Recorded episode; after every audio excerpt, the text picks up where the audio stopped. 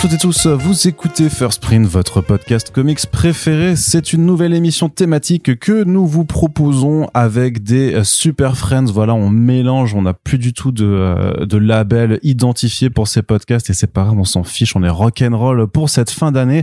Donc ce sera une émission où on va parler de comics, de bande dessinée bien entendu et surtout de librairie. Et pour parler de librairie, peut-être que le mieux à faire, c'est de ramener des gens qui sont directement concernés par le sujet. C'est pour ça que nous aurons le plaisir d'accueillir dans cet épisode spécial donc pour parler de la place des comics euh, dans les librairies euh, bande dessinée euh, en France suite un petit peu au podcast qu'on a déjà fait sur le marché du comics cette année. On aura donc le plaisir d'avoir avec nous deux libraires au profil complètement différent ce qui permettra je pense je l'espère en tout cas d'avoir des échanges les gars je vais compter sur vous hein, bien entendu parce que c'est vous qui ferez la richesse de cet épisode. Honneur honneur peut-être au doyen alors pour les présentations. Benoît Mainville tu es avec nous. Bonjour Benoît. Salut Arnaud. Est-ce que tu vas bien? Ah, je vais très bien. Très bien. Et est-ce que tu peux te présenter en deux trois euh, deux trois lignes, hein, juste pour que les gens sachent un peu. Euh, voilà, tu es libraire, mais pas euh, pas dans n'importe quel type de librairie. Est-ce que tu peux te présenter à nous un petit peu? Alors, je suis donc libraire depuis 23 ans. J'ai fait, j'ai 45 ans. J'ai fait trois ans de librairie indé. Et après, j'ai intégré la Fnac. Là, j'ai intégré la Fnac en 2003. Je fête donc mes 20 ans cette année. Et je suis passé un petit peu par pas mal de rayons au début, mais j'ai fait beaucoup de BD, beaucoup de mangas, parce que c'était vraiment le cœur de ce que de ce que j'aimais quand je suis arrivé à la à la Fnac. Et après, je suis me suis spécialisé en polar SF, qui était également mon autre euh, passion, mon autre cri d'amour euh, littéraire. Et depuis 2020, euh, j'ai repris également le rayon comics du rayon BD de la Défense. Donc je suis à la Fnac de la Défense depuis 2011 dans un, un énorme Fnac Euh, dans laquelle on fait plein de choses. Qui est une des plus grosses de France, je ouais, crois. On est euh. dans les, on est là, on est dans les 6-7 premières, ouais, juste après les Parisiennes et Lyon. Très bien. Ouais, donc euh, grosse échelle, vous voyez, et justement, bah, que c'est, euh, on en parle parfois dans les podcasts d'un femme de, de, ce fameux libraire de la Fnac qui a un, gros rayon comics et qui s'amuse à, à mettre des, des petits logos First Print sur certains des trucs qu'on aborde dans les back issues, et donc c'est toi en l'occurrence. Et donc, bah déjà merci. C'est cool de pouvoir te le dire dans le podcast, et puis quand même, on va pouvoir parler voilà de la façon dont tu organises ce rayon dans cette immense enseigne, à l'heure où on sait qu'a priori les rayons justement comics des GSS en fait, ben diminue euh, cette année. Et de l'autre côté de ce podcast, de cette table, un profil complètement différent. Gauthier, bienvenue à toi. Bonjour. Tu vas bien? Ça va et toi? Ça va très bien. Je te remercie d'être présent avec nous. Et pareil, je te pose la même question. Juste, euh, est-ce que tu peux te présenter en quelques lignes euh, audio, juste pour qu'on voit un petit peu, voilà, le, profil de libraire que tu es. Ouais, déjà merci de m'accueillir. Donc moi, c'est Gauthier. Ça fait deux ans que je travaille dans une librairie après un profil j'ai fait une licence d'anglais, un master en édition, enfin métier du livre, mais c'était plus spécialisé édition. Et j'ai fait un stage dans une librairie spécialisée en bande dessinée pendant la première année de ce master. C'était à Momi, à Metz, et j'ai, ça a réveillé en moi l'amour de la BD que j'avais un peu perdu depuis l'adolescence, où je lisais des mangas, tout ça. Et euh, surtout du comics, c'est là que j'ai découvert les comics. Et après, euh, je me suis spécialisé, enfin, dans mon master, j'ai fait plus de la recherche en BD en général, parce que le comics c'était pas trop ça. Mais euh, ensuite, euh, quand j'ai cherché du boulot, bah, j'ai trouvé ce boulot dans cette petite librairie au moment où elle a ouvert, qui est la deuxième boîte du patron. Ça s'appelle BD Et donc j'y suis depuis l'ouverture et pour l'instant ça se passe super bien. Et donc toi, tu essaies aussi de placer un petit peu de comics dans tes rayons euh, quand même? C'est ça. Bah, j'avais commencé à lire euh, du comics donc euh, après Mommy, après 2018. J'ai découvert Saga. Je me disais comment est-ce que ça peut se vendre C'est Saga. Le titre, c'est juste Saga. T'imagines un roman qui s'appelle Épopée qui va juste acheter ça Et donc ça m'a intrigué. J'ai lu ça et je suis tombé dedans comme ça. J'ai lu Jeff Lemire, Swift Tooth, tout ça. Et et donc je me suis dit mais moi, je, j'en veux plus. Et arrivé en, en, librairie, quand on me demandait des conseils, bah, je conseillais des BD, je conseillais des mangas, mais quand il y avait des BD, euh, ah oui, vous aimez la SF, euh, est-ce que vous connaissez, je sais pas, Descender, Saga, vous aimez la fantasy, est-ce que vous connaissez Coda Et ce qui est bien, c'est que la plupart des gens, ils connaissent pas, donc euh, c'est plus facile de les vendre comme ça. Et au début, ils étaient tous dans le rayon comics, donc je faisais mon conseil, j'attrapais les deux BD qui étaient au rayon BD, ensuite je devais traverser toute la boutique, prendre les comics, les ramener et les conseiller. Et euh, c'était plus difficile. Et donc des fois, je, bah, je faisais pas l'effort Et euh, maintenant, je c'est plus facile parce que j'ai commencé à prendre un petit peu possession des rayons aussi. Hein. Le, le, patron il nous laisse euh, euh, plutôt le contrôle de tout ça, prendre des initiatives et donc il euh, maintenant j'arrive à placer bah, les Brubaker en polar, Coda, à côté du Schninkel, ce genre de choses. Euh, ce qui est nécessaire dans une librairie. Euh, je sais pas si je brûle ton. Ouais, complètement, hein, complètement. Là, on a des. Bon, bah voilà, merci. C'était la fin de ce podcast. on, peut, on, peut, terminer. Non, mais d'accord. On, on, parlera de cette organisation justement pour, euh, bah, surtout pour les comics indés en fait, j'imagine, puisque c'est sûrement un petit peu le, une, idée qui trotte dans la tête de pas mal de pas mal de gens de garder rayon comics pour les super héros en fait et de, de sortir les titres indés pour les mettre un petit peu ailleurs. Ce sur lequel je comprends l'idée sur et que sur laquelle je suis pas forcément d'accord. Mais justement on ne grille pas les étapes parce qu'avant euh, j'ai déjà reçu des libraires dans, dans ce podcast, notamment des libraires de comic shop aussi, puisque vous, vous n'êtes mm. pas dans des comic shop, c'est-à-dire que vous proposez pas de VO, on est vraiment que sur de, de la BD euh, euh, en VF.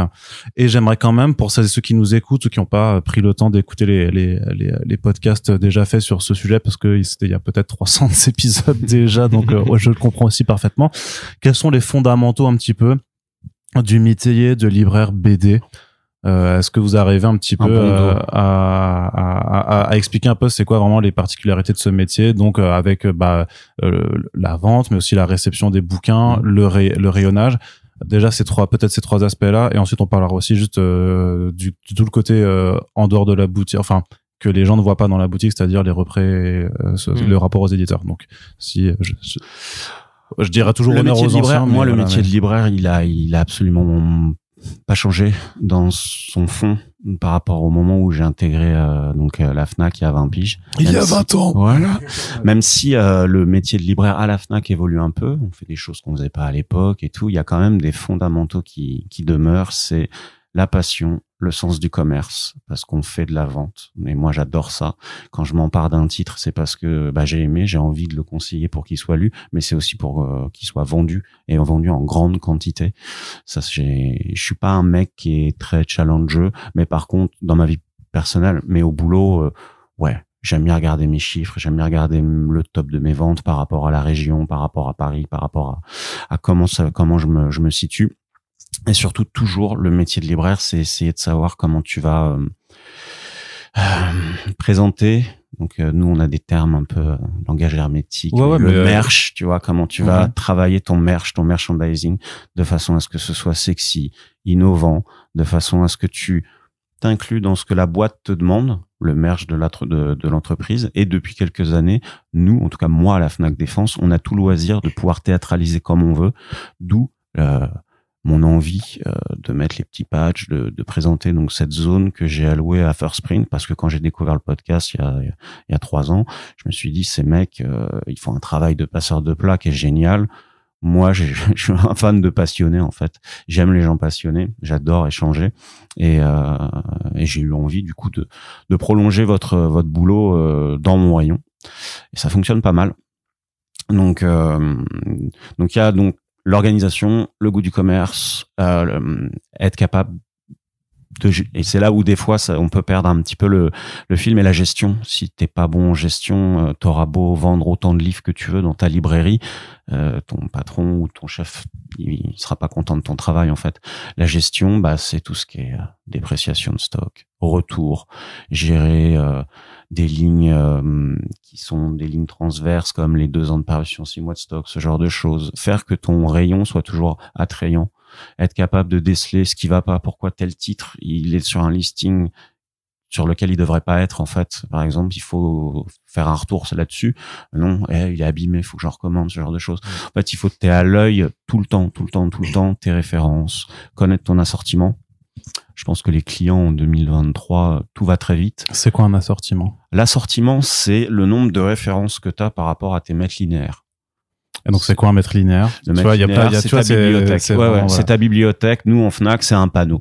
Et euh, en Fnac, on travaille même la rentabilité par mètre linéaire en fait. Savoir combien tu as de références dessus, combien de références C'est-à-dire par exemple, j'ai euh, 10 albums de BD sur ce mètre linéaire. Voilà. Comment ils se vendent Pourquoi ils se vendent pas plus que celui d'un autre magasin ou même d'un autre rayon, comment, quoi qu'est-ce? Les rotations sont différentes que le rayon manga, donc il faut accepter au rayon comics que tes, tes ton rayon il, bouge un peu plus lentement. Non, plus lentement. Non, plus lentement. Le rayon comics, la référence, ça bouge beaucoup. Le, le, le rayon mon- le rayon manga, pardon, le rayon comics, euh, c'est les nouveautés sur lesquelles il faut absolument pas se rater. Le fond de rayon, tu le travailles pour avoir un socle euh, qui pèse en, en chiffre d'affaires, mais c'est des rotations qui vont partir, euh, des livres qui vont partir plus lentement en fait, qui vont vendre plus lentement. Par exemple, le Watchmen, tu vas le vendre une fois à l'année, mais tu Ah. vas le garder tout le temps. Non, moi j'en ai constamment 12 sur pile, mais c'est c'est oui. parce que j'ai un rayon qui est gigantesque. Oui, il y, il y aura, il y Enfin, qui est gigantesque. Moi, je râle hein, tous les jours. Je fais partie des libraires. Tous les libraires râlent par le manque de place. Euh, mais c'est vrai que quand je vais ailleurs, je me dis des fois, ouais, je, je pèse ma joie. Je- J'ai j'ai un rayon sur lequel je peux m'exprimer. Je peux travailler plein de choses. On en discutera tout à l'heure justement sur le fait de faire des, des crosses avec d'autres Mhm. rayons, d'autres d'autres endroits dans la librairie, de- du rayon BD. Mais oui, j'ai de la place. Toi, c'est pas forcément le cas. Alors, euh, Euh, enfin, j'imagine, non. puisque tu me disais, euh, t'as- toi, ta, ta librairie, c'est euh, quoi C'est 60 mètres carrés en, environ Ouais, c'est ça. Et j'ai en gros deux bibliothèques pour le rayon comics, Ah ouais. dans lequel, quand je suis arrivé, parce que euh, le patron avait déjà placé les trucs, et donc euh, tout était au rayon comics, hein, y compris euh, les Mutafukas, le label 619, les Freak Squill, tout Voilà. ça. Run va, s'énerver s'il nous écoute. Et, euh, et d'ailleurs, ce, ce coin-là, il y est toujours. Bah, après, non, bah, après, après, sur ce cas particulier, je trouve que des, des- il y a certains titres du, du label qui, à mon sens, euh, sont euh, légitimement, en fait, Ouais. on, on leur place en fait dans un rayon de bande dessinée américaine par l'esprit pop culture qu'il y a, et notamment Mutafukas quand Après, même. C'est la diffusion qui. Ouais. Mais c'est sûr, mais c'est vrai que sur des discussions euh, plus sur des discussions de titres plus récents, même même Freak Squill aussi, il y a un univers très Ouais. pop, très super héros aussi, pas sur certains aspects, mais c'est vrai que oui, un Frontier ou un Shangri-La n'a n'a pas forcément n'a pas Bah, sa place dans Freak un rayon Squill, comics. il quoi. est classé en héros et série en Fnac, Mm. donc il est au milieu de l'Argo Winch, de 13, de Torgal, Mm. alors que euh, Mutafukaz est classé euh, en, Comics. en comics. marrant, ça. ouais. Ça, c'est des classements qui sont, je pense, travaillés en, en amont, à la fois par la diffusion, donc les gens qui travaillent euh, les chiffres, de savoir euh, comment on va vendre et où on va vendre, et les éditeurs et puis les acheteurs euh, des grandes enseignes aussi. Alors pour revenir juste sur ta librairie, ouais, donc t'as deux étagères seulement pour. euh, C'est ça. Alors, elles ont. Euh, sont à peu près. Chaque étagère aussi large que celle-là. Elles ont 4, Mhm. 5, Donc 6. c'est une calax. Des- des ouais, calax, c'est ouais. ça, des calax. Euh, Enfin, c'est c'est du sur-mesure, mais ça correspond à peu Mm. près à ça. Et euh, ensuite, euh, bah nous, euh, je t'entends parler, je me dis ah c'est marrant parce que je m'attendais à ce qu'il y ait beaucoup de croisements et au final il y a pas mal de choses qui changent. Je sais que nous on calcule pas forcément, euh, à part pour la nouveauté, euh, le le rendu, enfin le le chiffre d'affaires sur mètre linéaire. En gros, on a les piles pour les nouveautés sur les tables et tout ça. Et si ça se vend, on le laisse en pile. Il y a des choses qui sont en pile. Je veux dire, carbone et silicium est en pile depuis l'ouverture, alors que ça faisait deux Oui, ans que c'était sorti parce Nous que aussi. pour nous c'est un gros coup de cœur. Tout à fait. Euh, et Mathieu Bablé en général c'est un gros coup de cœur et donc euh, ça on le conseille constamment. Euh, Il y a des choses, euh, on le met en pile, ça se vend pas, on l'a lu, ça se lit ou c'est mauvais, bah on vire, on met autre chose à la place. Laila Star c'est en pile depuis la sortie aussi parce que moi je veux pas qu'on touche à mon Laila Star. Qu- quand tu dis, et ça va rebondir sur le rôle du Mm. libraire justement sur le boulot, mais on vire, c'est, on se rend pas compte en fait, mais en France normalement un libraire quand il achète un livre, il a trois mois pour le vendre. Il achète à 90 jours. Et après, Sinon, il, il a a le droit de faire des C'est-à-dire, retours. attends, il l'achète à 90 jours, Ouais. ça veut dire quoi? Bah, il achète son livre en fait et euh, il a le droit de le, euh, il le paye que 90 jours après en fait. C'est pour D'accord. ça que c'est comme ça qu'il fait de la trésorerie. Et moi, j'explique toujours que Donc tu nous, payes on pas travaille- instantanément Non, ton non. bouquin quand tu Nous, on, non, c'est un et si- détail de la si- loi langue. et si tu le et si tu le vends pas, en fait, tu n'es pas remboursé, tu es crédité. Tout tu travailles par euh, avoir en fait chez les chez les maisons d'édition, chez les diffuseurs. Et ça, moi, j'explique toujours euh, bah, quand je parle de mon boulot et tout, que ce soit moi euh, avec des quantités astronomiques ou un libraire plus euh, un libraire indé qui va, il doit vendre un livre pour en faire revenir un en réassort. Le réassort étant le nerf de la guerre. C'est ce qui te permet d'avoir une librairie qui est différente de celle d'à côté aussi. Et le et les retours, normalement, en France, c'est trois mois. Il y a une telle production éditoriale que béni soit le libraire qui peut se permettre parfois d'attendre trois mois avant de refaire ses cartons. Moi, en Fnac, je fais pas mes cartons, mais je fais mes retours, je les bip. C'est fait par la logistique, c'est renvoyé dans des centres qui font Voilà. la, la- la taille de l'île de France et après qui sont réacheminés chez les chez les chez les distributeurs. Mais le, le, le retour, c'est quelque chose de si tu maîtrises pas tes retours, ta librairie en, en deux mois, elle ressemble plus à rien. Elle ressemble à, je sais pas, les étagères de tes potes euh, quand tu vas chez eux et que tu dis, oh c'est cool, il y en a partout. Mais une librairie, tu peux pas en avoir partout non plus. Il faut faire des choix. Si, si tu proposes tout tout le temps, enfin moi en tout cas c'est ma vision de la librairie. Et il n'y a pas de date de péremption sur un livre. Donc comme disait Gauthier, tu as Watchmen, Leila Star, c'est des livres, je pense, nous qui vont habiter nos rayons pendant très longtemps. Et il y a des Marvel qui sortent. euh, je vends ma pile de 6 que j'ai commandé parce que je sais que j'ai 6 lecteurs. Basta. Et- Tu les reprendras pas après. Ah non, euh, je les prends pas en, en, en fond parce que j'en vois pas l'utilité. J'aurais pas un... Si c'est un tome 5 de, je sais pas, Savage Avengers, euh, si j'en ai pris 6, c'est que je sais que j'ai 6 clients fidèles qui viennent m'acheter les 6. Si on me demande le lendemain, bonjour, vous avez à Savage Avengers, et que je me dis, ah tiens, je peux le commander en 24 heures, le client est là, bah quand je vois mon reprêt, j'en commande 7. Je pousse à 10. En fait, c'est un jeu, c'est c'est une il n'y a pas de science exacte pour euh, le, le métier de libraire mais les achats euh, Gauthier tu achètes? Ouais. ouais c'est c'est un des trucs les plus difficiles parce qu'on a des chéquiers en blanc en fait Oui, puisque vous payez pas en fait directement Non, euh, ce c'est que, pas ce que vous notre prenez. argent. c'est Hmm. lui c'est l'argent de son patron moi c'est l'argent des des actionnaires et tout c'est qu'on a une responsabilité euh, quand on achète des livres en, en librairie qui est, qui, est, qui, est, qui est grande et on doit faire euh, aussi euh, face, le mot est peut-être mal employé, mais aux représ qui, eux, sont là pour essayer de te placer Les, les bouquins, ouais. des mises en Ça, place. Toi, tu t'es là pour dire oui, j'entends, mais si tu me dis que tout ton catalogue il est fabuleux, euh, où je les mets et comment je fais et, euh, et à quoi ça sert que je t'en prenne 30 si je t'en retourne 25 D'accord, ouais. Bah alors pour essayer de, de reprendre les choses un petit peu dans, dans l'ordre, dans le fonctionnement de, de la librairie, peut-être alors que justement le point de départ, disons dans le cycle de vie du livre, euh, c'est donc euh, cette présentation alors par, par, par ce qu'on appelle les, les représ. Donc, euh, est-ce que tu veux nous expliquer un petit peu euh, comment ça se passe? Ouais, bah, et Bah. même en amont, En amont, ouais. t'as la diffusion. C'est-à-dire que t'as des les représ, eux, ont les éditeurs qui viennent les voir et qui vont leur faire le discours que les représ vont nous faire après. T'as des matinées, c'est des matinées entières où tous les représ euh, viennent présenter leur catalogue pour les trois prochains mois. Et après, les représ, bah, petits représentants de commerce à l'ancienne, hein, ils viennent avec leur, leur valise et tout. Et euh, Gauthier, ouais, ils explique comment ça se passe. ils ont tout, tout le catalogue. Des fois, sur l'ordi, c'est bien, ils peuvent montrer des pages. Des fois, ils ont des, des fois, ils ont des services presse, parfois entiers, parfois pas entiers. Donc, on peut lire une partie, voir le livre entier pour préparer en amont. On peut le lire avant. Bon, il y a tellement de sorties, donc on n'a pas forcément le temps de lire tous les services presse quand on n'a pas le temps de tout lire tous les livres. Et donc, la personne vient et dit, alors voilà, ça, c'est ça, ça, c'est ça, ça, c'est ça. Quand tu as un bon repré, Mm. euh, le repré ou la repré te dit, alors ça, c'est pas ouf, mais il va y avoir un peu de pub, donc faut que t'en prennes un peu. Ça, c'est pas ouf, tu peux faire, euh, tu, tu peux passer, ou euh, ça, il faut absolument que t'en prennes, ça va être un truc génial.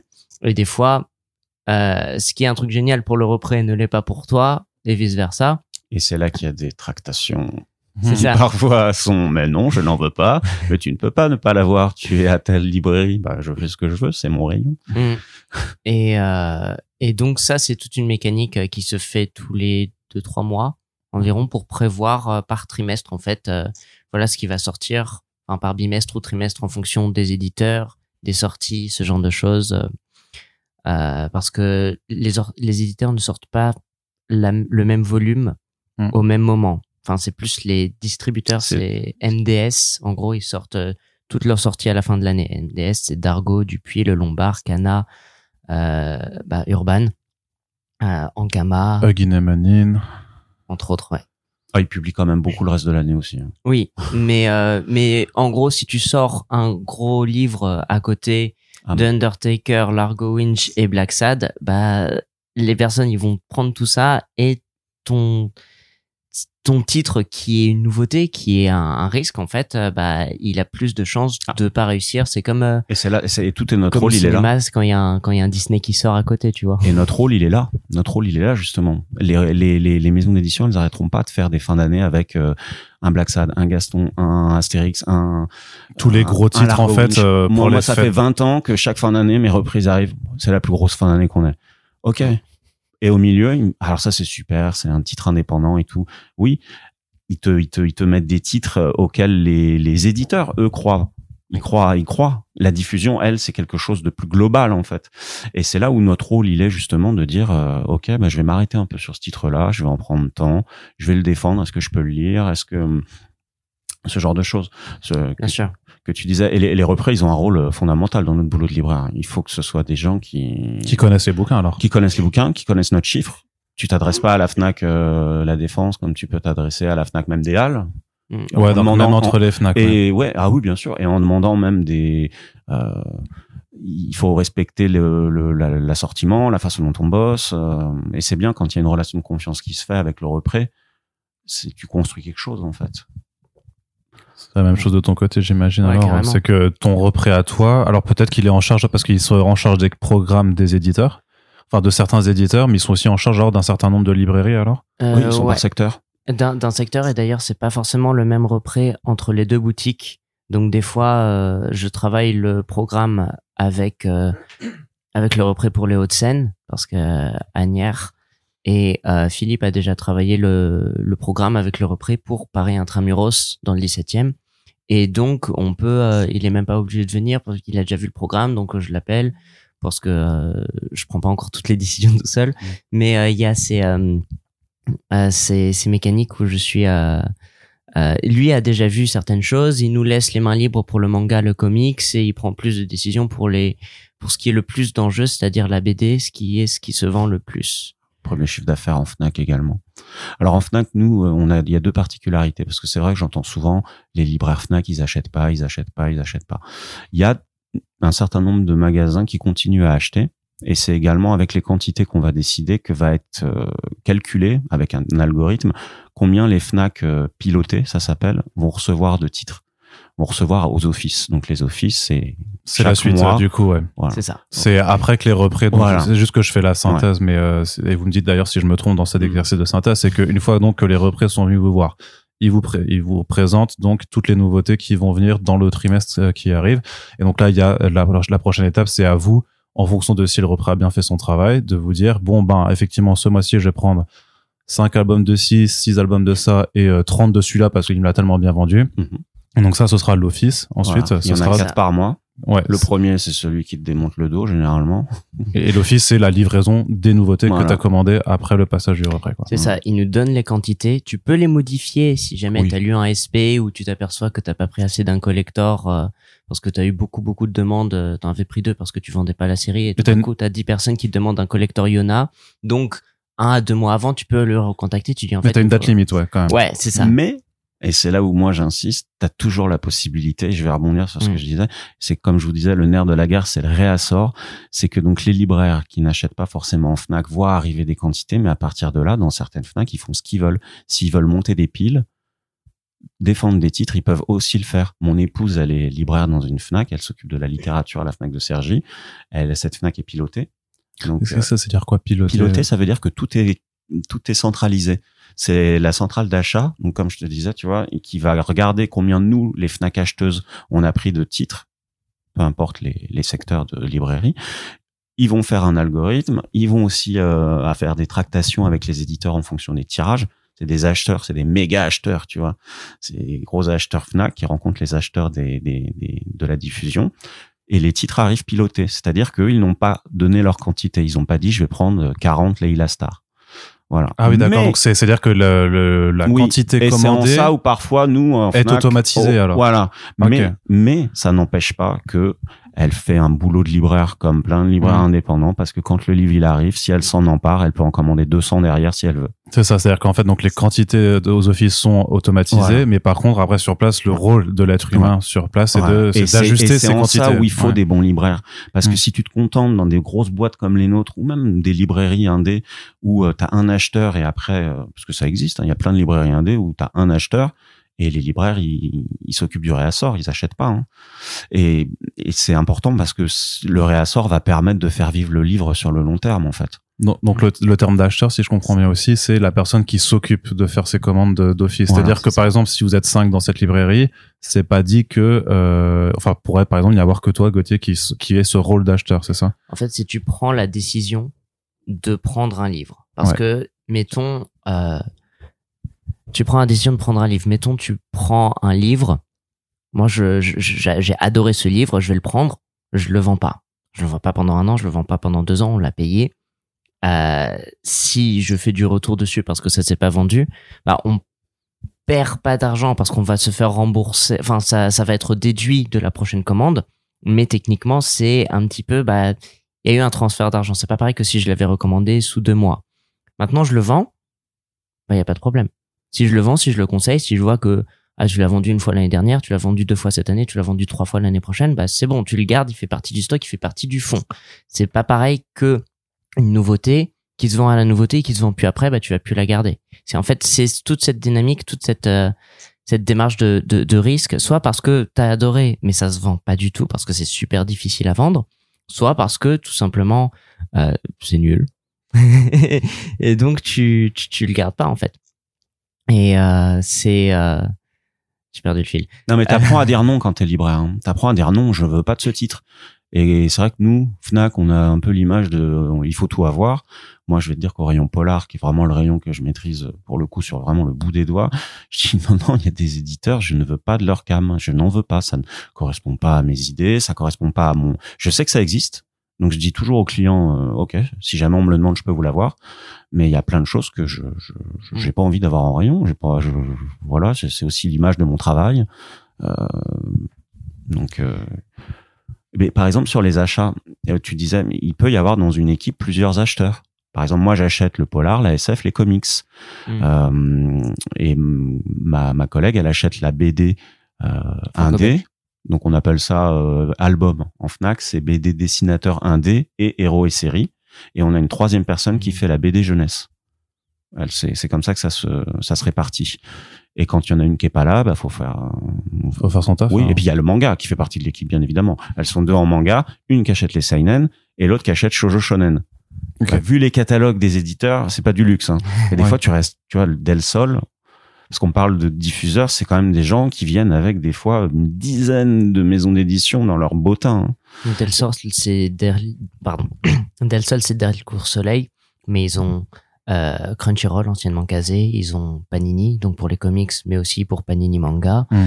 Euh, c'est tout en manga, mais ça fait déjà pas mal de catalogues. Et euh, Crunchyroll, c'est pas MDL, c'est pas un, c'est pas Interforum. non, c'est Del Sol. Ah, c'est repassé. Je travaille pas Ouais, à donc- Crunchyroll. Ouais, ouais. Tu vois, il y a aussi beaucoup de choses comme ça qui changent. Moi, j'ai vu des maisons d'édition faire des balais euh, depuis le début. Ils ont, ils sont passés par plein de diffuseurs, di- di- distributeurs différents. Parce que les, voilà, donc plusieurs diffuseurs, des diffuseurs qui appartiennent, et d'ailleurs qui parfois appartiennent à des maisons d'édition, donc ça c'est forcément, enfin des maisons d'édition dont le diffuseur est dans le même groupe, comme C'est donc ça. Média Participation, vous avez compris, MDS c'est le diffuseur de Média Participation, Mm. Euh, mais par exemple Panini n'a pas son propre diffuseur, donc c'est pour ça qu'ils sont chez, Exact. euh, chez Del Sol et C'est qui, qui se regroupent comme ça.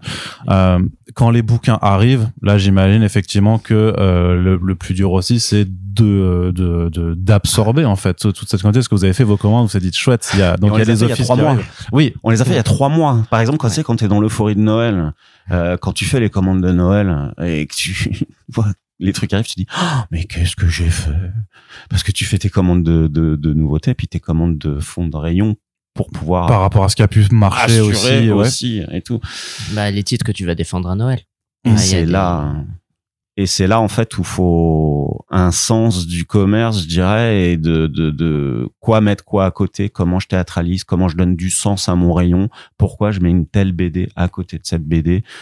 Et ça, c'est et vite parce que de plus en plus tout va très vite et les gens ils veulent à l'ouverture nous euh, à l'intégrale Punisher 85 qu'elle soit déjà posée tu vois. Donc quand tu commences à 9h tu chômes pas. Bisous à Panini qui a sorti ses quatre mois ses quatre semaines d'office de décembre en une seule fois mercredi euh, j'ai pas chômé hein. Mais ça veut dire que ça veut dire parce qu'il n'y a pas d'autre office à- à- à- en décembre que oui, le c'est premier ça, c'est c'est dire mais c'est vrai que wouh, mais ça veut dire qu'ils vous livrent en une seule fois tous les titres qui sortent donc du 1er En au 31 décembre. décembre. en décembre Donc ouais. tu peux pas non plus tout, c'est-à-dire que tu dois alors j'imagine que vous avez des pièces de stock où vous devez garder euh, les nouveautés euh, disons que je suis livré le 1er décembre. Vous Ah, les dates de sortie, c'était le 1er décembre. C'était le seul mois, c'était juste pour faire le, le, le, le, le- petit bisou. Mais, mais t'as, mais t'as quand même des bouquins peut-être qui sont, qui te sont livrés le premier, même si techniquement ils sont en librairie que le 25 ou un truc Euh, comme ça. non, ou pas autant. Il y a Non. pas de, il y a Pas autant. C'est une semaine avant, généralement. Ouais, C'est-à-dire que tu reçois tes nouveautés euh, qui sortent le mercredi, les nouveautés euh, euh, Panini. Moi, je les reçois le, le mardi. De toute manière, personne ne veut que son livre sorte le 25 décembre. Oui, oui. Euh, non, mais ça, ça pourrait être en février. Je veux dire, ça, que, que tu sois livré de toutes les nouveautés du mois de février, même s'il y en Ah, a qui ouais. arrivent que à la fin du mois. Non, Non, ça, ça, pas arrive Non, justement, ça fonctionne par office. T'as quatre Vraiment, offices. C'est les fameuses grilles dont on a parlé. Tu sais ce que tu vas recevoir, sauf euh, report de parution, parce que ça, ça, ça arrive. Mais chaque semaine, tu peux contrôler tes offices. Euh, C'est ce que font dans les librairies euh, indépendantes. Ouais. Pour le rapprochement entre le bon de livraison et la facture. Ça, je l'ai fait dans mes jeunes années de libraire. Tu contrôles le carton. Si Ouais. jamais il y a un manquant, bah, t'es obligé de te le faire rembourser. Oui, d'accord, ouais. Donc ça, c'est toute l'étape. C'est qu'à la réception du, euh, du, euh, du carton, donc des nouveautés, faut déjà vérifier que tout est là. Des nouveautés comme du réassort d'ailleurs. Ouais. C'est plus embêtant pour la nouveauté parce que il y a une attente supérieure, sauf si c'est une commande client. Mais sinon, euh, nouveauté comme réassort, euh, il y a des manquants, il y a des abîmés, faut contrôler. Ah, ça. Nous, il y a moins de stress. Je vais pas te cacher, euh, mis à part les livres qui auraient pu être abîmés lors du transport, on a nos bacs verts qui sont préparés par la logistique.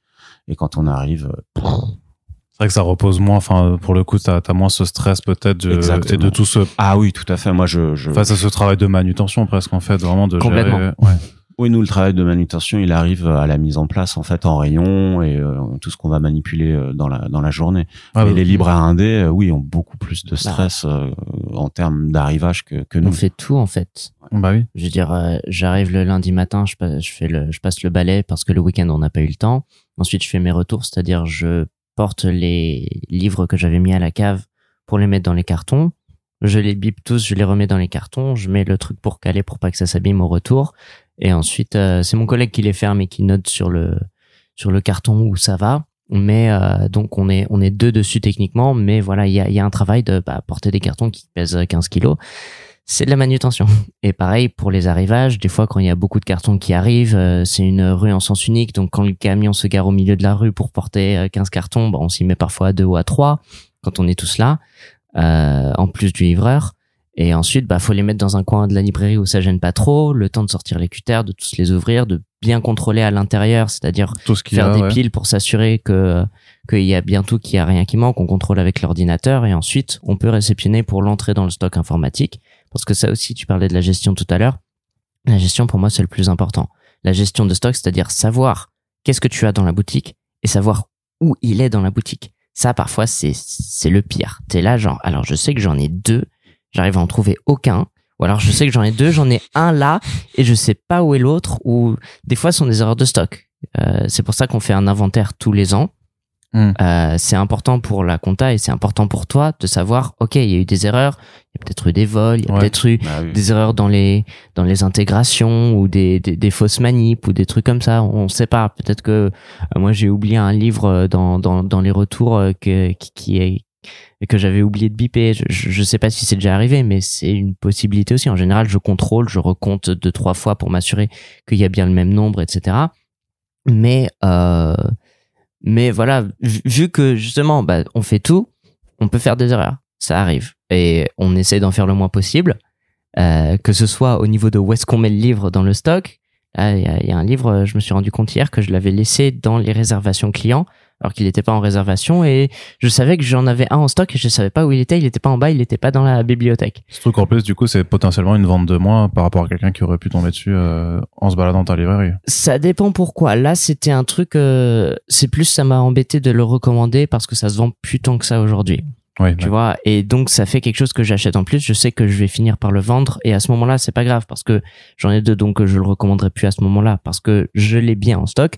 Mais des fois tu te dis je l'ai mais je l'ai pas et donc je suis obligé de le repayer alors que je l'ai déjà payé et il est quelque part dans la boutique. Si c'est une erreur de stock c'est moins grave parce que du coup tu répares l'erreur et tu repars sur la base. Il faut essayer de on aime bien essayer de comprendre pourquoi il y a eu cette erreur mais dans tous les cas après bah tu tu fais tes commandes normalement, c'était juste qu'on était à zéro alors que l'ordinateur disait 1, donc c'est pas grave, tu le recommandes quand c'est du fond. Euh, sinon, euh, c'est que tu rachètes quelque chose que tu as déjà. Ouais. Et t'es pas sûr d'en vendre deux euh, forcément après quoi, donc quand t'as la, la quantité ajustée. Mais justement, donc quand vous recevez ces offices, après, c'est il y a la, le travail de mise en place. Donc c'est de dire alors vraiment euh, les nouveautés vont être dans les rayons, mais comment C'est le travail de présentation en fait de ces rayons. Bah, comme disait Benoît, il y a besoin de place. On a tout le temps besoin de place. Alors, qu'est-ce qu'on bouge? Qu'est-ce qu'on bouge pour le présenter différemment, pour que ce soit toujours visible, parce qu'on a quand même envie de le défendre? Qu'est-ce qu'on vire? C'est-à-dire qu'on met plus en pile. Alors, des fois, nous, on a une, une colonne avec les célibataires pour, tous les, pour toutes les BD euh, où il y a juste euh, un tome qui est sorti. Ça se vend pas beaucoup, mais c'est une nouveauté. Donc, on se dit, on va en garder un quand même si jamais il y a une demande spécifique de quelqu'un qui a vu la pub dans un magazine ou je sais pas quoi. Et qu'est-ce qu'on qu'est-ce qu'on met au retour directement? En fonction de ce que nous on a lu, ce qu'on a envie de défendre et ainsi de suite aussi.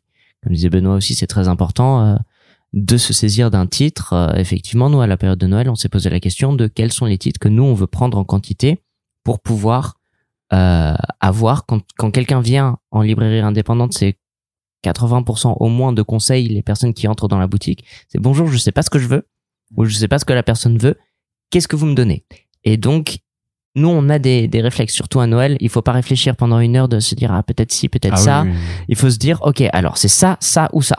Ce sont les trois titres qu'on veut défendre cette année. Et euh, oh, d'ailleurs, c'est cool en ce moment. Les deux tiers, c'est du comics, donc euh, je suis content.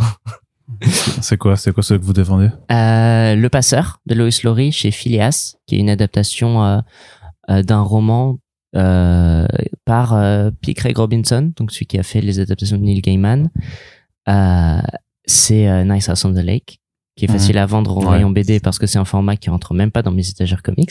Ouais, ouais, bien sûr. ouais. Et c'est euh, le euh, dernier. euh, euh, je suis leur silence. Le Ah, trop bien cool. De. Jordi Ah. J'ai adoré. J'ai adoré cette BD aussi. On la défend, on en a pris des tonnes. Ouais, puis Voilà, c'est déjà un gros succès. Ouais, ouais. J'ai l'impression. Mm. euh, ça, c'est Ah, génial quand tout carrément. s'emballe, en fait. Quand une BD, euh, tu sens qu'elle fonctionne et qu'en plus, quand plein de libraires, que ce soit euh, GSM ou un D, euh, s'en emparent et que tu as un effet boule de neige, c'est super. Et pour revenir sur euh, rapidement avant, avant de réavancer à, euh, sur les offices, donc euh, pour euh, c'est un bon exemple. Je suis hors silence parce qu'on en a pris 50 parce qu'on a confiance en Jordi Lafèvre parce que malgré tout c'était déjà un gros succès. J'aimais beaucoup ce qu'il avait fait avec Zidro aussi avant, mais euh, 50 c'est pas beaucoup. Et donc on s'est dit on va le lire et ensuite on va en reprendre en quantité et c'est ce qu'on a fait pour Noël si c'est bien.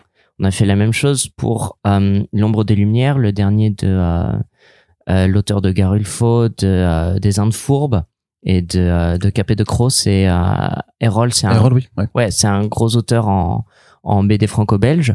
Et L'ombre des lumières, on s'est dit, bah, on va en prendre 50, on va le lire.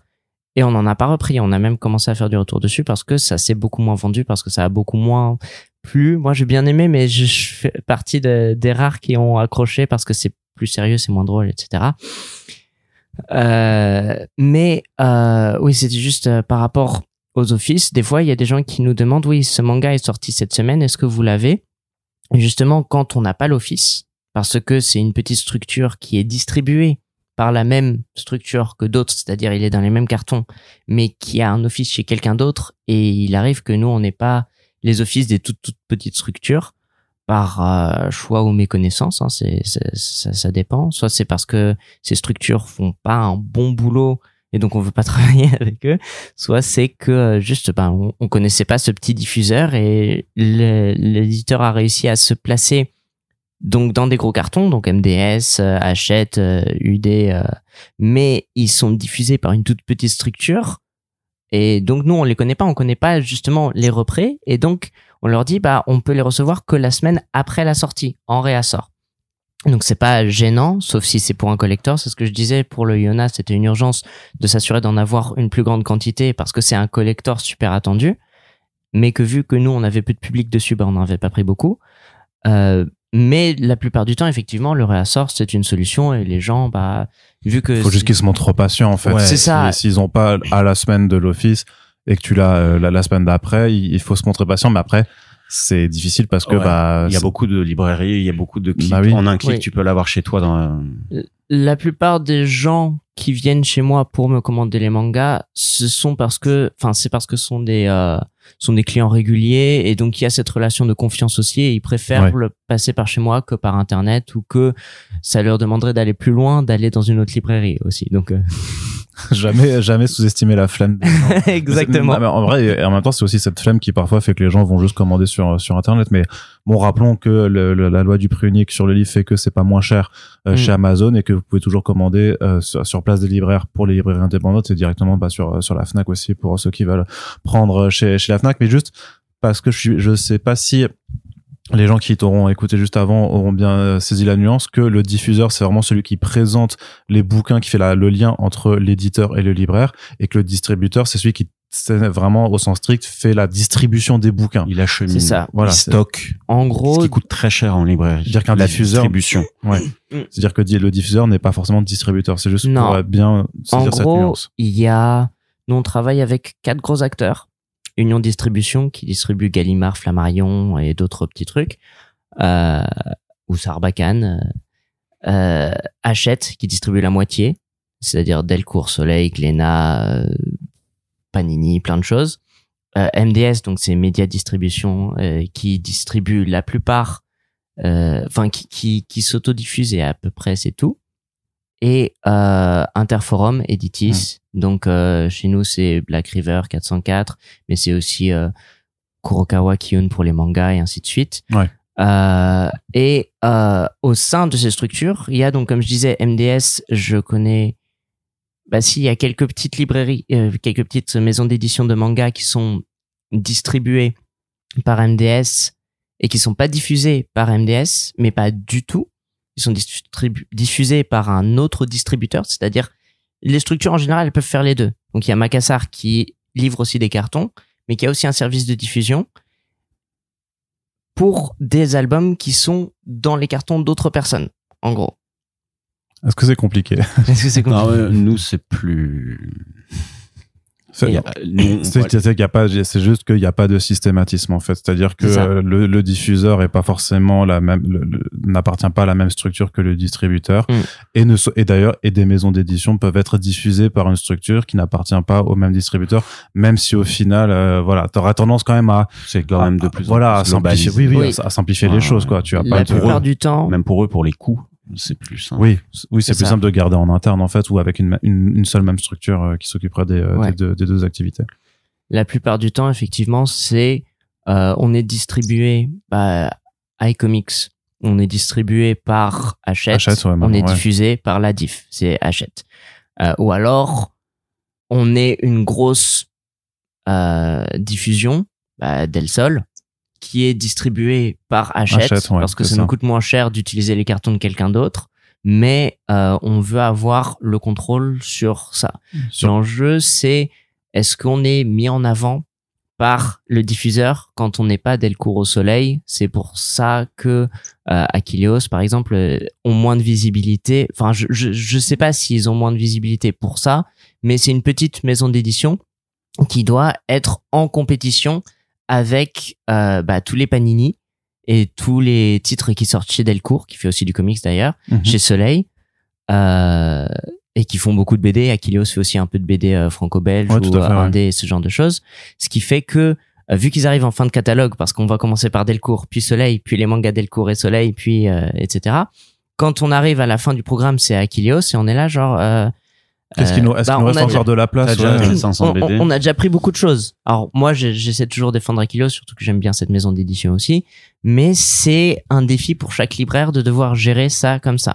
Ouais, et il faut, et faut se dire que c'est vraiment la même chose pour toutes les, tous les secteurs de la BD. C'est-à-dire Ah que, et que- du livre. Ouais, du, et du livre, oui, en fait, de toute façon générale. C'est-à-dire que, effectivement, les petites structures vont quand même prendre les diffuseurs des gros parce qu'il y a aussi, j'imagine, une forme aussi de, de monopole. Enfin, tu vas pas créer ta propre euh, diffusion parce que c'est employer des gens, c'est, ça coûte de l'argent. Oui, là, C'est vrai, c'est donc autant, autant passer directement par ceux, ceux qui s'occupent déjà de faire ça. Mais c'est vrai que du coup, tu te retrouves dans un catalogue global où tu représentes toi-même, effectivement, euh, 2% de, de, de tous les éditeurs euh, qui sont déjà pré- présentés, quoi. Et donc tout l'intérêt de revenir à ce qu'on disait tout à l'heure, ces moments d'échange que les diffuseurs ont avec les représ et que les représ ont avec nous, parce que hum, nous notre rôle, euh, même en Fnac, il est, tu vois, les Gaston par exemple, euh, il va pas avoir besoin de nous. il sait que, oui, voilà, il sait que ça va se vendre. On sait que ça va se vendre.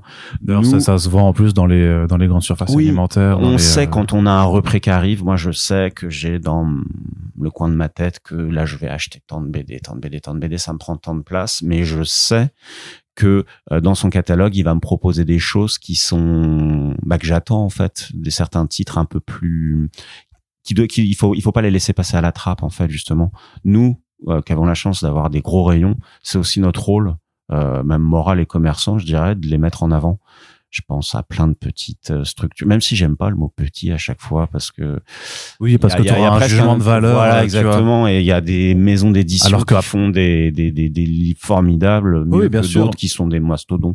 Bien sûr, mais après c'est Mais- une question de juste aussi de Voilà. pragmatique de, de taille quoi. Effectivement, une structure, euh, de, disons si on reste toujours dans le comics, Mhm. comme Achilleos, c'est une petite structure par rapport aux ogres que sont euh. Panini, Urban et. Delcourt. Tu vois, c'est c'est une question de fait en fait. C'est tout à fait. C'est c'est c'est juste que c'est pas le même volume de toute façon en plus. euh, même. Et, et donc en, en rayon, Voilà, le rayonnage. le rayon quand ça arrive, l'idée c'est La de mise se dire est-ce que je mets Nice Thousand Deluxe à côté de euh, je sais pas Spectacular Spider-Man 3 euh, ou de, de, de- tu vois quand, quand tu connais rien, si tu connais pas, Mm. c'est des albums illustrés. Tu vas les poser les uns à côté des autres. Donc tout l'ADN du libraire, c'est de savoir qu'il faut, je pense, faire une zone dédiée à Marvel, une zone à DC, une zone d'indé. En tout cas, moi, c'est comme ça que j'ai structuré mon rayon. D'indé, sachant qu'en France, l'indé français n'a rien à voir avec l'indé ricain. L'indé comics, l'indé comics, il y a aussi des super-héros. L'indé en France, on a plus cette image de roman graphique qui, a- qui est en train progressivement de prendre le pas sur euh, la BD euh, à héros et séries. C'est la- la- l'album euh, Le 48 cc, le 48 pages voilà, couleur, la, 54 la BD à papa, ma BD à moi aussi, le, le mais la, la maison disparaît progressivement pour des albums plus gros, avec donc des rayons entiers qui se sont créés. Nous, à, à la Fnac, euh, on l'a fait. On a ce, ce coin qui englobe donc BD dessinateur et BD euh, indépendant, label indépendant. Rayon comics qui est situé à côté, le label indé, je le dis, je le dis, je le, je fais deux euh, façons de le, de le discerner. Je mets d'un côté donc ce label indé qui est euh, bah, tout ce qui est diffusé aussi par image, boom et tout, mais qui reste du comics euh, dans son côté pop, tu Ouais. vois. Et à côté de l'indé pur, euh, de la chronique. Tu pourrais faire euh, la distinction entre, on va dire, les titres qui aux États-Unis sortent quand même en single issues Ouais. et ceux donc qui sont donc voilà chez novels. et, et ceux qui sont voilà directement en gros si tu veux séparer donc Boom IDW image d'un côté et euh, plus des quarter enfin Drown and Quarterly, Fantagraphics, euh, ce genre Abrams Books Mm. euh, qui sortent directement en un album aux États-Unis et d'ailleurs Oui. peut-être pas dans les euh, comic shops mais aussi dans des librairies plus généralistes. Et Oui. encore, je pense que euh, même si c'est sorti en singles d'abord, Laila Star est plus proche d'un roman graphique alors que euh, Something is Killing the Children, qui est aussi paru chez Boom euh, aux États-Unis, passera plus au, au rayon comics, euh, horrifique, ce genre de choses. Nous, on a choisi. En fait, Ouais, mais tu vois, enfin, je te, je Ouais. devais te couper, mais c'est juste que par rapport, je trouve que même dans Layla Star, par rapport au dessin d'Andrade, par rapport à, à ce que ça raconte, pas, déjà que c'est le fait, c'est juste que ce soit du genre, vraiment, c'est, on reste dans le fantastique aussi. Bien sûr. Je trouve qu'il y a cet esprit pop dont parlait Mm. Benoît, qui le distingue beaucoup plus, par exemple, de, de, de n'importe quel bouquin de Chris Ware, ou même de Daniel Close, ou, euh, ou, ou-. Burns, tu vois, dans, dans, dans cet esprit indé américain, Ouais. euh, mais vraiment c'est ça, presque underground en fait, euh, presque Mm. bande, bande dessinée alternative par rapport à cet indé pop en fait qui sort dans les comic Mm. shops. C'est c'est cette distinction là que. Je vois ce que tu veux dire. Nous, on, on a pris le parti à la Fnac La Défense, en tout cas avec ma collègue, on s'est, on est parti du principe de se dire, écoute là, euh, les chiffres, il y a un vent qui est en train de tourner dans le monde de la BD, le label indé, le, la BD dessinateur, le gros album, tu vois, c'est, c'est quelque chose qui est en train de, de, de monter en puissance. Il y a un nouveau lectorat aussi qui est en train de se renouveler. Comment on pourrait faire des ponts avec le comics justement pour, euh, j'aime, alors surtout pas sortir du rayon parce que moi j'ai pas envie de les sortir de mon rayon. J'ai envie de les laisser dans le rayon comics parce que c'est du comics, mais pourquoi pas les proposer euh, à deux endroits en fait. Donc on a fait un pont. Sachant que toi t'as la place Voilà, je sais. pour le faire. Ouais, je sais, je sais. Mais euh, tu vois, euh, il y avait plein de titres qu'on Descender, on l'a proposé sur le podium SF. Euh, il, il s'est plus vendu que dans ma partie comics. Une fois que les premiers acheteurs sont venus la- l'acheter, je parle des belles intégrales de Urban. Euh, Donc, euh, on, on- c'est des questions sur lesquelles on se pose, de se dire euh, où, où jouer ce titre. Moi, plutôt que de prendre des choix, de dire euh, ce titre-là, faut le mettre là, faut. hein, Moi, l'idée, ouais, c'est de, de de jouer la double carte parce que je veux pas que mes lecteurs de comics ils imaginent que le comics ce soit que du super héros. Vraiment, moi, c'est c'est c'est mon cœur de mon boulot. hein. Moi, je lis surtout du comics indé euh, au sens bah boom, euh, image et compagnie. Et euh, et j'ai envie que les gens, tu vois, d'où Powerbomb, euh, c'est du l'indé. Mm. C'est de l'indé, euh, mais je veux le garder dans mon rayon comics. J'ai pas envie de l'enlever, de le mettre Puis à côté. celui-là, il est vraiment terriblement américain aussi, Oui, oui, quoi. tout à fait. C'est dans, Ouais, mais tu vois, tu pourrais faire. Nous, on a créé une zone où on met euh, bah, des, des des BD euh, genre euh, qui a tué Ramirez. euh, tu vois, des trucs qui font des des qui a tué Ramirez. Tu pourrais presque en mettre un peu en comics. Ça pourrait intéresser certaines certains lecteurs, certaines lectrices. Euh, Il y a. C'est Il est d'ailleurs dans le label Glénat Comics. Ouais, voilà. Ah ouais? Techniquement, ouais. Euh, Oh. Ramirez? Hmm. C'était pas, c'était Glenor Collection, je crois, quand Ouais. même. Mais, mais par contre, euh, clairement, mais ça avait, ça avait, faudrait que j'aille le chercher parce que je le vois d'ici, d'ici là. On peut aller vérifier. Cont- Continuer sans, Mais sans moi. T'as des moments de librairie comme ça, comme quand t'as Okaï qui sort, Okaï, tu peux clairement le proposer à des lecteurs de de, de comics euh, indé. Le comics, en fait, euh, j'ai j'ai- j'ai l'impression qu'il sait. Il est plein de, de, sous-genres en fait. Donc évidemment, si euh, si si toi t'arrives en librairie et tu penses que c'est que des, des super héros, tu vas pas vraiment euh, avoir à cœur de de de de de, de chiner ce qu'il y a ce qu'il y a à côté. C'est là où le libraire il est extrêmement important aussi. Ça va être de proposer des des à côté, de dire euh, oui Batman c'est bien, mais Batman il y a aussi un peu des Batman qui sont un peu différents du Batman euh, euh, de la continuité. Euh, Là, clairement à Noël, hein, c'est des, des choses tous les jours. Bonjour, j'ai acheté un Batman pour mon frère, mais oh, il en a tellement, je sais pas quoi lui prendre et tout. Mm. Essayez ça, essayez ça, les Black Label et tout, des trucs hors continuité. euh. Et s'il a aimé Batman, essayez peut-être de lui proposer euh, autre chose. Euh, Skulldigger, Skeleton Boy. ouais, Ouais, par exemple, ouais, ouais. ouais, tout à fait, des choses comme ça. Tu dois être un des très, très rare à, à le proposer parce que j'ai pas l'impression que ce soit le, le, le titre qui soit le plus vendu de, de l'émir pour le coup, euh, là-dedans, quoi. Mais, mais c'est ma, c'est ma, c'est ma qu'un secret. Ok, il a tout Batman, il a pas ça. Ouais. Bah, au moins, c'est facile, effectivement, de, de dire. Bah, L'émir, par exemple, l'émir, il est, il est partout. Il est Oui, chez il est- Futuro, il est classé euh, chez nous en Fnac, il est en BD par dessinateur. Ouais. Euh, il est classé aussi en, en comics avec Sweet Tooth et tout. Euh, bah ouais, mais moi, quand le nouveau Futuro il sort, je le prends, je me, je, je m'en empare et je le mets dans le rayon comics. Je recommande à côté d'autres titres du catalogue de l'émir. Je fais une petite PLV. Lisez tout Jeff Lemire ou j'irai chez vous euh, tout casser. Euh, Jeff Lemire est bon pour vous et ce genre de choses. Il soigne le cancer, sachez-le. C'est vraiment euh, incroyable. Et euh, peut-être que- bientôt, euh, on pourra se passer de pétrole grâce à Jeff Lemire. Mais euh, ce que je voulais dire aussi dans ce rayonnage, c'est ça, c'est que vous avez donc quand même l'espace, en fait, pour faire euh, vos piles de nouveautés ou alors des piles thématiques, par exemple.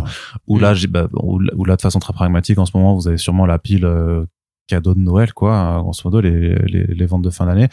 Et vous avez aussi, c'est ça, tout ce qui est PLV, donc publicité sur lieu de vente, c'est-à-dire que euh, auprès des éditeurs ou des diffuseurs, vous pouvez aussi demander des euh, euh, de l'habillage en fait spécial techniquement des, euh, des, des choses pour mettre en valeur certains bouquins alors Bah, les présentoirs, les, euh, Mm. comment s'appelle, les, les euh, silhouettes. C'est bien pour mettre en vitrine ce genre de choses parce que nous on a aussi la vitrine. toi t'as une vitrine Ouais. vous vous c'est un peu moins hein, Moi, ce que j'appelle vitrine, c'est l'entrée de mon rayon. Mm. Parce que moi, je- j'ai vraiment à cœur à chaque fois d'imaginer que même dans le, la- le grand bouclard dans lequel je suis, je recrée un coin intime très comic shop avec beaucoup de prescriptions, beaucoup de théâtralisation, ce genre de choses. La seule chose qui est différente, c'est que moi, en effet, si c'est pas charté, euh, nine, pas bien, on n'a pas le droit de le mettre en rayon. Ça, c'est un peu allégé, hein.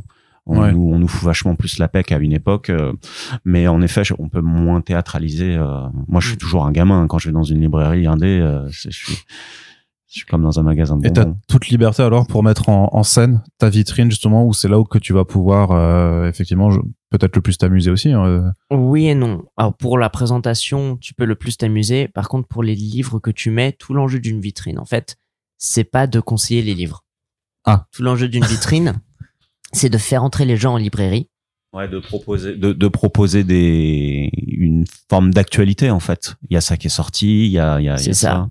Par exemple, euh, sur ma vitrine en ce moment, il y a Astérix, Lucky Luke, Gaston, Black Sad, Les Cinq Terres, euh, Undertaker et Largo Winch. Oui, bah c'est bien Avec chéri. quelques autres J'ai les trucs. 20-80, mais à l'intérieur, j'ai autre chose. Et euh, en jeunesse, c'est pareil. J'ai le Mortel Adele, j'ai le Lou Lou Sonata, Sonata, etc. Les gens entrent et ensuite je leur vends autre chose. Et Mm. c'est ça le travail. Les le- gens entrent, le, premier truc qu'ils voient, En fait, la vitrine, c'est du bait, vraiment, quoi. C'est l'appât. C'est l'appât. complètement. Mais c'est mais c'est à ça que ça sert parce Mm. que les gens ils voient un petit truc à moins que ce soit une super belle couverture ou alors que tu aies mis un truc dessus. Par exemple, t'as mis, euh, je sais pas, euh, Tu t'irais pas mettre le, par exemple, le dernier jour de Lovecraft, justement, on vend sa couverture quand même, qui est quand même assez hypnotique. Par exemple, avec- mais il faut mettre une notule aussi. Tu Mhm. vois, la couverture ne suffit pas. Il faut mettre, par exemple, l'année dernière, on a mis la couleur des choses et on a mis une notule. Euh, il a eu le fauve d'or et on l'a kiffé même avant. Et comme ça, les gens, ils entrent, ils disent, c'est quoi ce truc-là, la couleur des choses? Ah ben, je vais vous en parler. Mais il faut qu'il y ait une justification pour que les gens entrent si tu le mets en vitrine. Soit c'est parce que c'est super connu et c'est ce que les gens attendent. Ils se disent, ah, le Black Sad est, est arrivé, bah, je vais y entrer. C'est quoi ce truc à côté de Black Sad, là, Reckless? Ah, c'est super bien aussi, vous devriez le prendre aussi. Ok. Ou alors, c'est, euh, ah, ce truc, je le connais pas, ils ont l'air de dire que c'est bien, bah, je vais aller leur demander. C'est ce qu'on a fait avec euh, Trésor en jeunesse. On a mis, euh, c'est le meilleur album jeunesse de l'année. Euh, d'entrée, ah, c'est quoi Trésor? Bah, c'est un Goonies avec des pirates. Ok, je prends. Et euh, c'est, mais parce que les gens connaissent pas. C'est pas comme Loup, justement, où euh, les gens disent, ah, le loup est là, je vais aller Oui, le chercher. Ça fait 15 ans que Il ça faut- sort. faut être- Exactement. faut être exubérant en fait en librairie. Il faut donner envie de faire découvrir un, un truc que vraiment que la personne en face va vraiment vivre une, une expérience, un moment. Euh, Moi, j'aime ça de leur dire et surtout revenez. Et le métier de libraire, c'est quand même un boulot qui Mm. n'est pas donné à tout le monde où tu tous les jours t'apprends des choses, euh, mais pas forcément de ton boulot. T'as des échanges quotidiens avec les clients, t'apprends des choses. C'est un boulot de alors ton expertise à toi, tu l'as fait avec les années, avec les, les- le- la passion et tout, La relation client. la relation client. Mais la relation client, elle est, elle est fondamentale en fait. Les gens, quand des fois, quand t'arrives- là, on était, moi, j'étais que sur l'aspect très logistique, très euh, matériel du truc. Et c'est vrai Qui est qu'ensuite- important. Ouais, qui est important, mais euh, ne pas oublier cet Ah, aspect. t'as des clients qui viendront, il est où Gauthier S'il est pas là, je repasserai. Ouais. C'est évident, c'est évident. Et heureusement, c'est en ça qu'on se différencie d'un algorithme. Tu peux sur Internet mettre euh, j'aime ça, qu'est-ce que vous me conseillez euh, Mais non, moi j'ai des clients qui viennent, que ce soit en comics ou en, polar euh, SF, je connais leur goût, j'ai appris à affiner, à connaître leur goût. Et, bah ils sont les plus heureux. Tu fais monter le panier moyen et tout va bien dans le monde de la librairie. Au début, c'était un peu frustrant parce que c'était que Philippe. Il est où Philippe? Mais maintenant, on commence à tous savoir un petit peu les clients euh, Voilà. en fonction de, de, de nos spécialités aussi. Quand c'est plus du comics, c'est moi. Quand c'est plus du manga, c'est plutôt certains de mes collègues, ce genre de choses. C'est vraiment euh, ouais une question de, de sensibilité, d'affinité. Euh, Ouais, je sais que cette personne-là, elle a les mêmes goûts que moi, donc bah, je vais plus lui faire confiance que quelqu'un d'autre. C'est aussi pour ça que j'écoute plus First Print que d'autres podcasts comics. Hmm.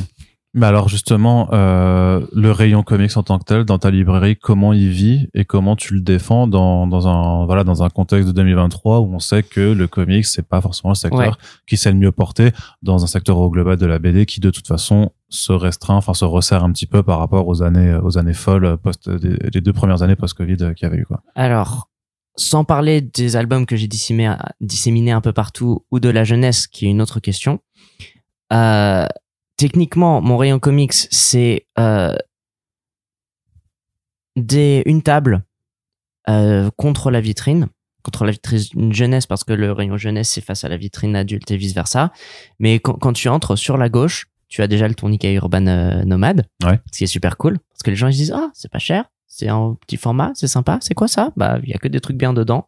Prenez n'importe quoi, ce sera bien. Non, je fais pas ça, presque, presque. mais mais je, J'aurais quelques trucs à redire Non, sur, je- euh, sur certains je, titres, mais je- oui. je plaisante, mais en général, je, je, je, je conseille de manière un petit peu plus affinée quand même, mais euh, mais c'est c'est une vente facile, surtout en ce moment avec les Secrets de Santa. J'adore ça.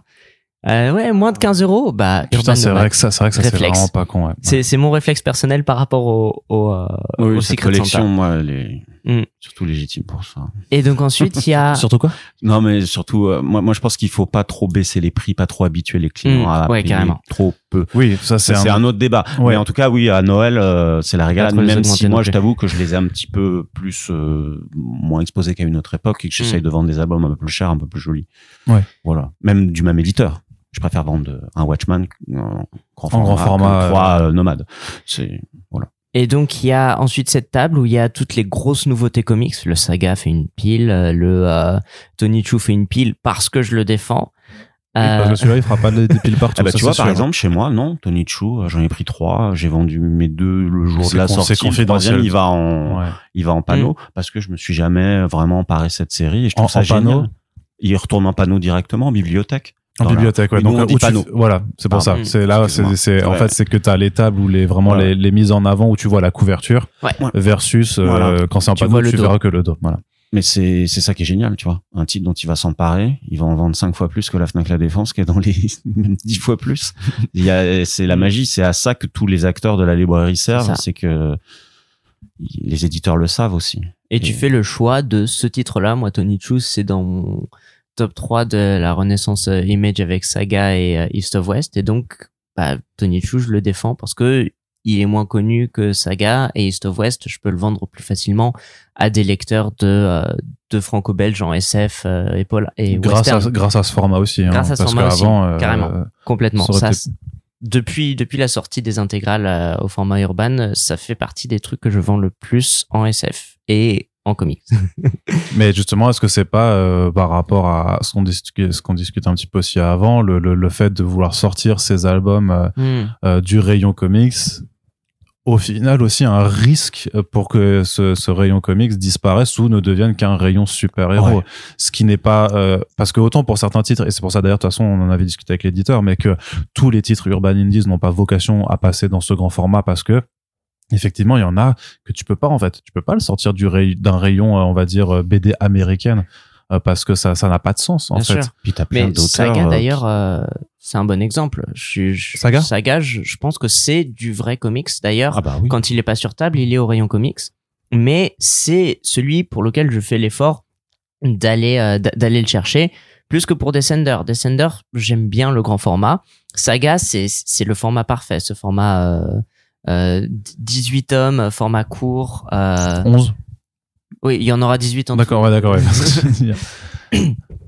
et avec euh, cette euh, ce, ce, ce côté bah, feuilletonnant, du Feuilletonnant comics en fait ouais. Euh, c'est euh, c'est ça ça que j'aime bien aussi avec les comics qu'on retrouve rarement même le Tony Chu les intégrales de 4 tomes c'est lourd au final je sais pas si j'hésite encore à me les acheter dans ce format là ou aller au petit euh, floppy enfin pas les floppy mais Enfin, au TPB normal, ouais. euh, américain qui qui pèsent moins lourd et qui prennent moins de place Aussi, ouais. Ouais. Euh, mais c'est euh, c'est c'est aussi des questions d'économie parce que les TPB euh, coûtent plus cher que les intégrales au final. Mm. Euh, mais donc il y a, il y, a, il y a plein de questionnements comme ça par rapport à, à l'objet. Mais oui, donc la présentation c'est cette table avec les nouveautés. Sinon le reste c'est dans un dans un coin.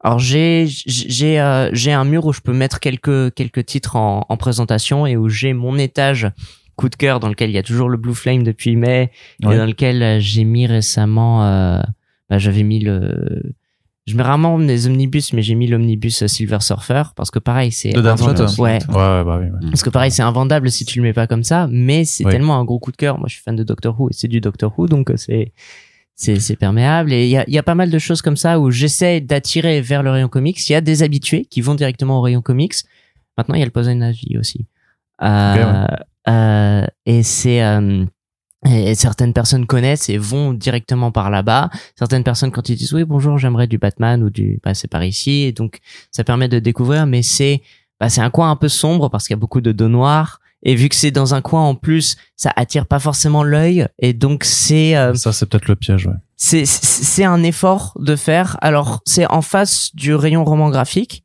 dans lequel il y a aussi du comics d'ailleurs parce que le sculpteur ou euh, Asterios Polype ça a Oui, pas tout sa place fait, au oui. rayon Les comics. Scott- Les Scott McCloud aussi. Même si les- c'est le même auteur que Batman année du 1, comics. euh, Hmm.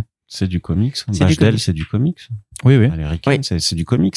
Moi, je Donc toi, voilà, donc là, toi, t'es... Ah oui. Le parrain. Ouais, moi ça me si tu veux c'est comme en littérature quand on a certains auteurs en fait euh, ont porté des grands succès avec des bouquins euh, je pense à Samuel John tu vois euh, Station Eleven qui a été un carton c'est de la SF oui mais non c'était de la littérature étrangère parce que hmm. c'est plus que de la SF ça moi moi ça, ça ça, ça, c'est un autre podcast. ça, ça m'agace. ouais, mais moi, ça m'agace parce que t'as la même chose avec le comics, en fait. Euh, tu vois, Clo, tout ça et tout. Nous, il est classé en BD par dessinateur. Ouais. C'est du comics. Mais tu dis que oui, si dans certains magasins tu le mets au milieu de de de de, de Superman et de Batman, il va se perdre. Mais c'est là où c'est le, le rôle du c'est le rôle du, du libraire en fait. Hmm. C'est notre rôle. Et tu parlais de la prescription. La prescription, c'est c'est fondamental en fait.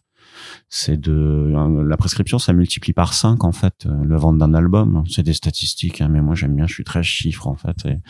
Et, et donc quand tu vas t'emparer d'un titre, que tu vas le présenter massivement et que tu vas mettre un coup de cœur. en- Alors bah, si tu racontes l'histoire, moi je vois pas bien l'intérêt.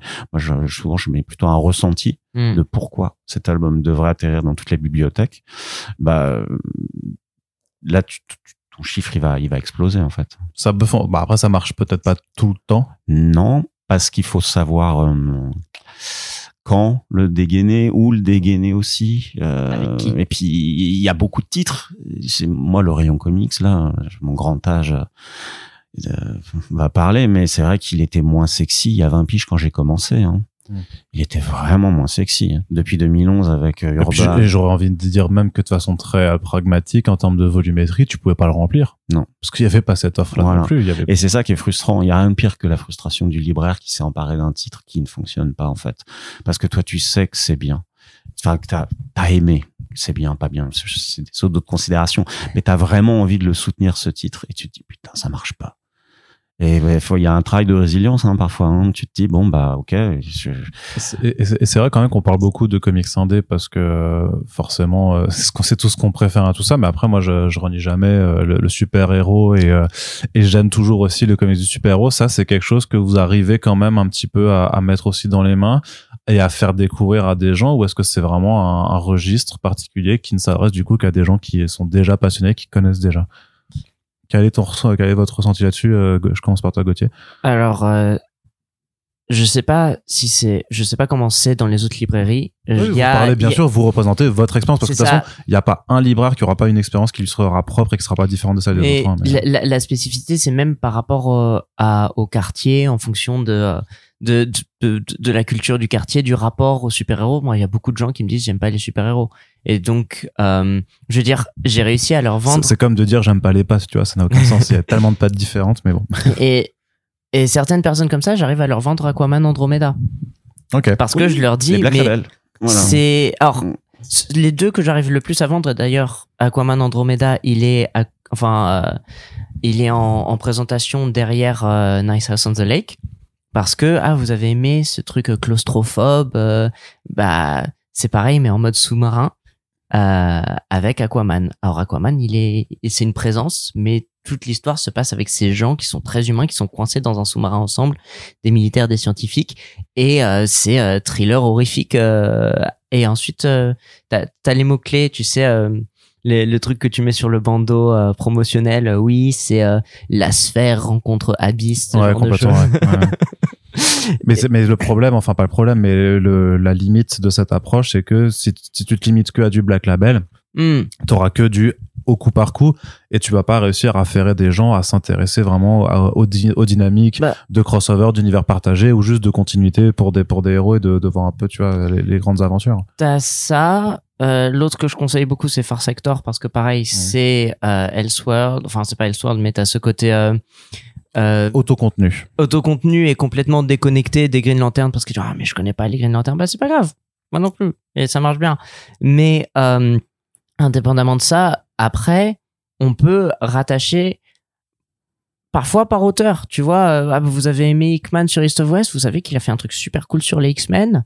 Vous avez aimé euh, euh, Tom King sur Love Everlasting, qui est un coup de cœur pour moi, ou euh, ou euh, qu'est-ce qu'il a fait d'autre en indé euh, bah, pas grand chose justement en fait. En, en indé pur il y a Sheriff of Babylon mais c'était chez Vertigo oui, mais en, c'est ça. en pur Creator Own pour l'instant non il n'en a pas. Justement il en a pas pas, pas encore fait Human Mais- Target, même si c'est pas, C'est pas ça. bien, mais, Mais Human ouais. Tar- ouais, c'est ça mais c'est la question mais il a, il a la saveur de, d'un, d'un Bien sûr, puis. Human, Mm. Human Target, de toute façon, c'était en Black Label aussi, donc Mm. clairement, oui, c'est un, po- c'est un polar, euh, polar d'espionnage euh, années Mais 60s, euh, voilà. ce que tu- ce que tu dis et ensuite je les ramène sur Swamp Thing ou sur euh, Supergirl, et petit à petit, bah, on commence à s'immerger dans un univers qui est de plus en plus intéressant aussi. Mais justement, ce que tu dis Arnaud sur euh, comment les faire venir sur du super-héros, sur de la continuité, euh, c'est un vrai challenge dans le sens où euh, là, avec le pass culture, on a vu pas mal de jeunes débarquer. Alors, Mm. c'était surtout pass manga. Hein. Quand Oui, ils ont oui. découvert qu'ils pouvaient s'acheter 300 tomes de One Piece. Euh, ben, J'aurais fait la même chose.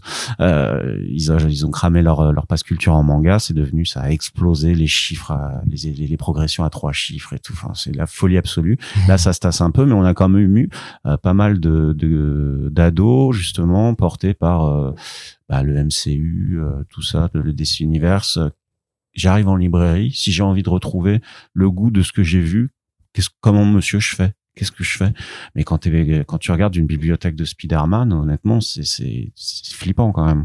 Donc, tu as le rôle du libraire, mais il faudrait aussi se poser la question éditorialement de comment tu peux travailler tes titres de façon à draguer un nouveau public qui a été au Cinoche. Euh, ça a combien de temps le MCU Maintenant, c'est 15 piges. Ouais, 15 ans, Ouais, 15, euh, ouais. 15 ans 2023. ouais. Donc, euh, qui évolue. Mais pourquoi, en fait, tu as quand même un, un delta entre des films qui font des milliards et, et certaines séries Spider-Man qui se vendent à 5 exemplaires euh, chez Mhm. moi, en tout cas, tu vois. Alors que c'est Spider-Man. Mais il y a trop de titres, en fait. Il y a, il y, a, il y, a, il y a- il y a beaucoup de, il y a beaucoup d'offres, donc euh, y a- Et- je pense que parfois tu as quand même aussi, euh, je sais pas comment ils travaillent contractuellement avec les Ricains, s'ils ont le devoir de tout publier ou pas, mais des fois, Tout, tout, non. moi je pense, que euh, le less is more. Hein, parfois, faut peut-être se poser la question. Bah, ça, je je suis euh, bah, de toute façon, en plus, je crois que c'est une réflexion qu'on faisait dans un front page sur le fait que euh, il y avait des titres Spider-Man qui étaient ce qui arrivaient en VF, alors que d'autres non, alors que pourtant c'était les plus intéressants. Euh, non, mais tu vois, par rapport à, à tout ce qu'a fait euh, Spencer ou, euh, Mm. ou, ou Wells, bon, là, par contre, c'est sûr, tu vas pas ne pas pub- ne pas publier Amazing Spider-Man quand t'es Panini. Par contre, T'avais le choix de faire Non-Stop Spider-Man, ils ont pas fait le, le, le second arc, et ils ont pas fait les titres horrifiques comme euh, Deadly Neighborhood Spider-Man, qui a pourtant une approche super cool de titre d'horreur en plus avec Juan Ferreira qui a vraiment un style différent justement par rapport euh, aux dessinateurs très mainstream que tu trouves sur sur Spidey euh, de, de façon générale mais euh, c'est c'est ça c'est lesquels lesquels on présente et après aussi c'est vous de votre côté est-ce que vous avez le temps de, de Mm. connaître Et tu sais, on est et de on savoir tout, euh, on et de savoir euh, tout ce qui est bon dans euh, la, la, la grosse production euh, Bah, c'est pour ça qu'on écoute des podcasts aussi. Hein. Oui, Et-. Non, non, mais c'est ça, ça, la lecture, c'est parce que bon, tu sais, t'as tout- comment une image d'épinal, euh, une image d'épinal, les libraires lisent sur leur lieu de travail et tout. hein, Je pense que Bah, j'ai t'as pas jamais- trop le- t'as pas, pas trop le t'as temps. pas le temps. Et puis surtout, il y a beaucoup, beaucoup, beaucoup de choses et faire des choix, c'est pri- primordial en fait Ouais. si tu veux réussir à proposer une offre, surtout quand t'as pas de place, Ça. bien sûr. Ouais, en gros, j'ai la- une étagère pour les Batman. Ouais, et d'ailleurs, lesquels Euh, tu mets dedans, même moi. c'est hein. ça. L'autre jour, on m'a demandé un Batman, j'ai dit, ah bon, j'ai regardé, Oh, je, je- ça fait des années que je l'ai plus en rayon, celui-là, est-ce qu'il faut, est-ce qu'il faut que je le reprenne? Je le connais pas, parce que je connais pas Mm. tout, tu vois, et tout, et, euh, alors que pourtant, j'ai euh, une, une- quasiment deux étagères de Batman. Mm. Et en, en Marvel, bah, j'ai j'ai quasiment rien. J'ai euh, Hoxbox, j'ai euh, Civil War et euh, euh, House of M parce qu'il faut les avoir. Parce que si j'ai des demandes dessus, ça c'est ça c'est vraiment les portes d'entrée un peu c'est ça, euh, le ouais. fond qu'il faut avoir. Et en plus, Civil War, c'est même pas forcément le truc le plus perméable pour entrer dedans. moi je trouve pas non plus J'ai quelques coups de cœur personnels, euh, La Vision et Hawkeye. Euh, Hawkeye, c'est mon coup de cœur Mm. et La Vision, c'est le coup de cœur de la librairie. Euh, j'ai euh, le... mais euh, alors ok je t'interromps mais le truc c'est qu'en plus sur certains titres du coup qui commencent à dater en fait tu les auras plus parce qu'ils sont pas réimprimés Alors ça, C'est ça, ça. c'est un vrai problème. Hein. ouais L'intégrale euh, Icon, elle était épuisée pendant un moment. Et ensuite, elle est rééditée, mais euh, je pense qu'ils vont pas la réimprimer après, vu que je crois qu'ils sont en train d'arrêter les Icons. ah écoute euh, c'est terminé c'est déjà fini c'est déjà terminé ouais. Donc euh, là, je l'ai toujours. Je vais pas la renvoyer, même si je mets un an à la vendre parce que c'est dur à vendre au Kai à cause du traitement qu'ils ont fait du personnage dans les films et les séries. Mais euh, vraiment, qu- quand je la conseille, je dis voilà, c'est vraiment incroyable. Euh, et en général, euh, ce qui, ce qui me chagrine, c'est que les meilleurs titres que j'ai sont les titres qui sont avec des personnages que les gens connaissent moins. À part euh, Miles Morales et euh, Kamala Khan. Et encore, euh, Miss Marvel, elle est pas très très connue non plus. Euh, mais c'est aussi plus facile parce que c'est c'est ado, donc la question de est-ce que tu le mets au rayon comics ou au rayon jeunesse se pose aussi, surtout avec le format plus souple qui entre dans mes étagères jeunesse, tout ça.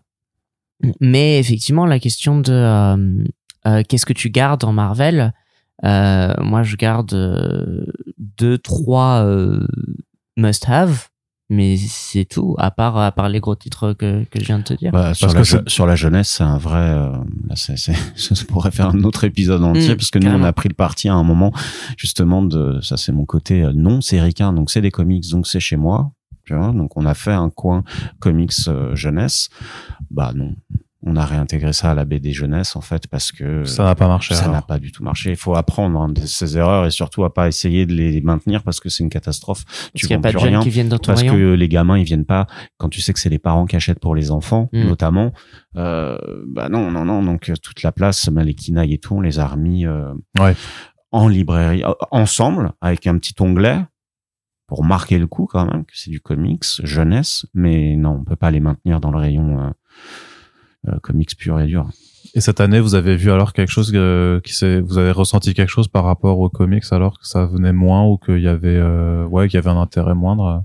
Mm, moi je fais enfin je fais encore des pros des, des pros enfin je fais beaucoup de valeurs mais ouais des progressions moindres que l'année dernière c'est-à-dire que je fais quand même des grosses valeurs de chiffre d'affaires par rapport Après, à... c'est parce que t'as un Oui, magasin, voilà. mais ça reste tu vois mais en effet on est sur je suis sur une tendance à moins moins 12 entre moins 10 moins 12 selon les mois il y a eu des mois forts parce qu'il y a eu de l'actualité tu vois le Nice House tout ça ça a Mm. bien porté euh, mais Mais en super-héros, il n'y a pas de truc qui se soit démarqué. euh, En super-héros, Ouais. je vais te dire que même j'ai certains titres Batman euh, qui, qui n'ont pas marché autant que je pensais. hein.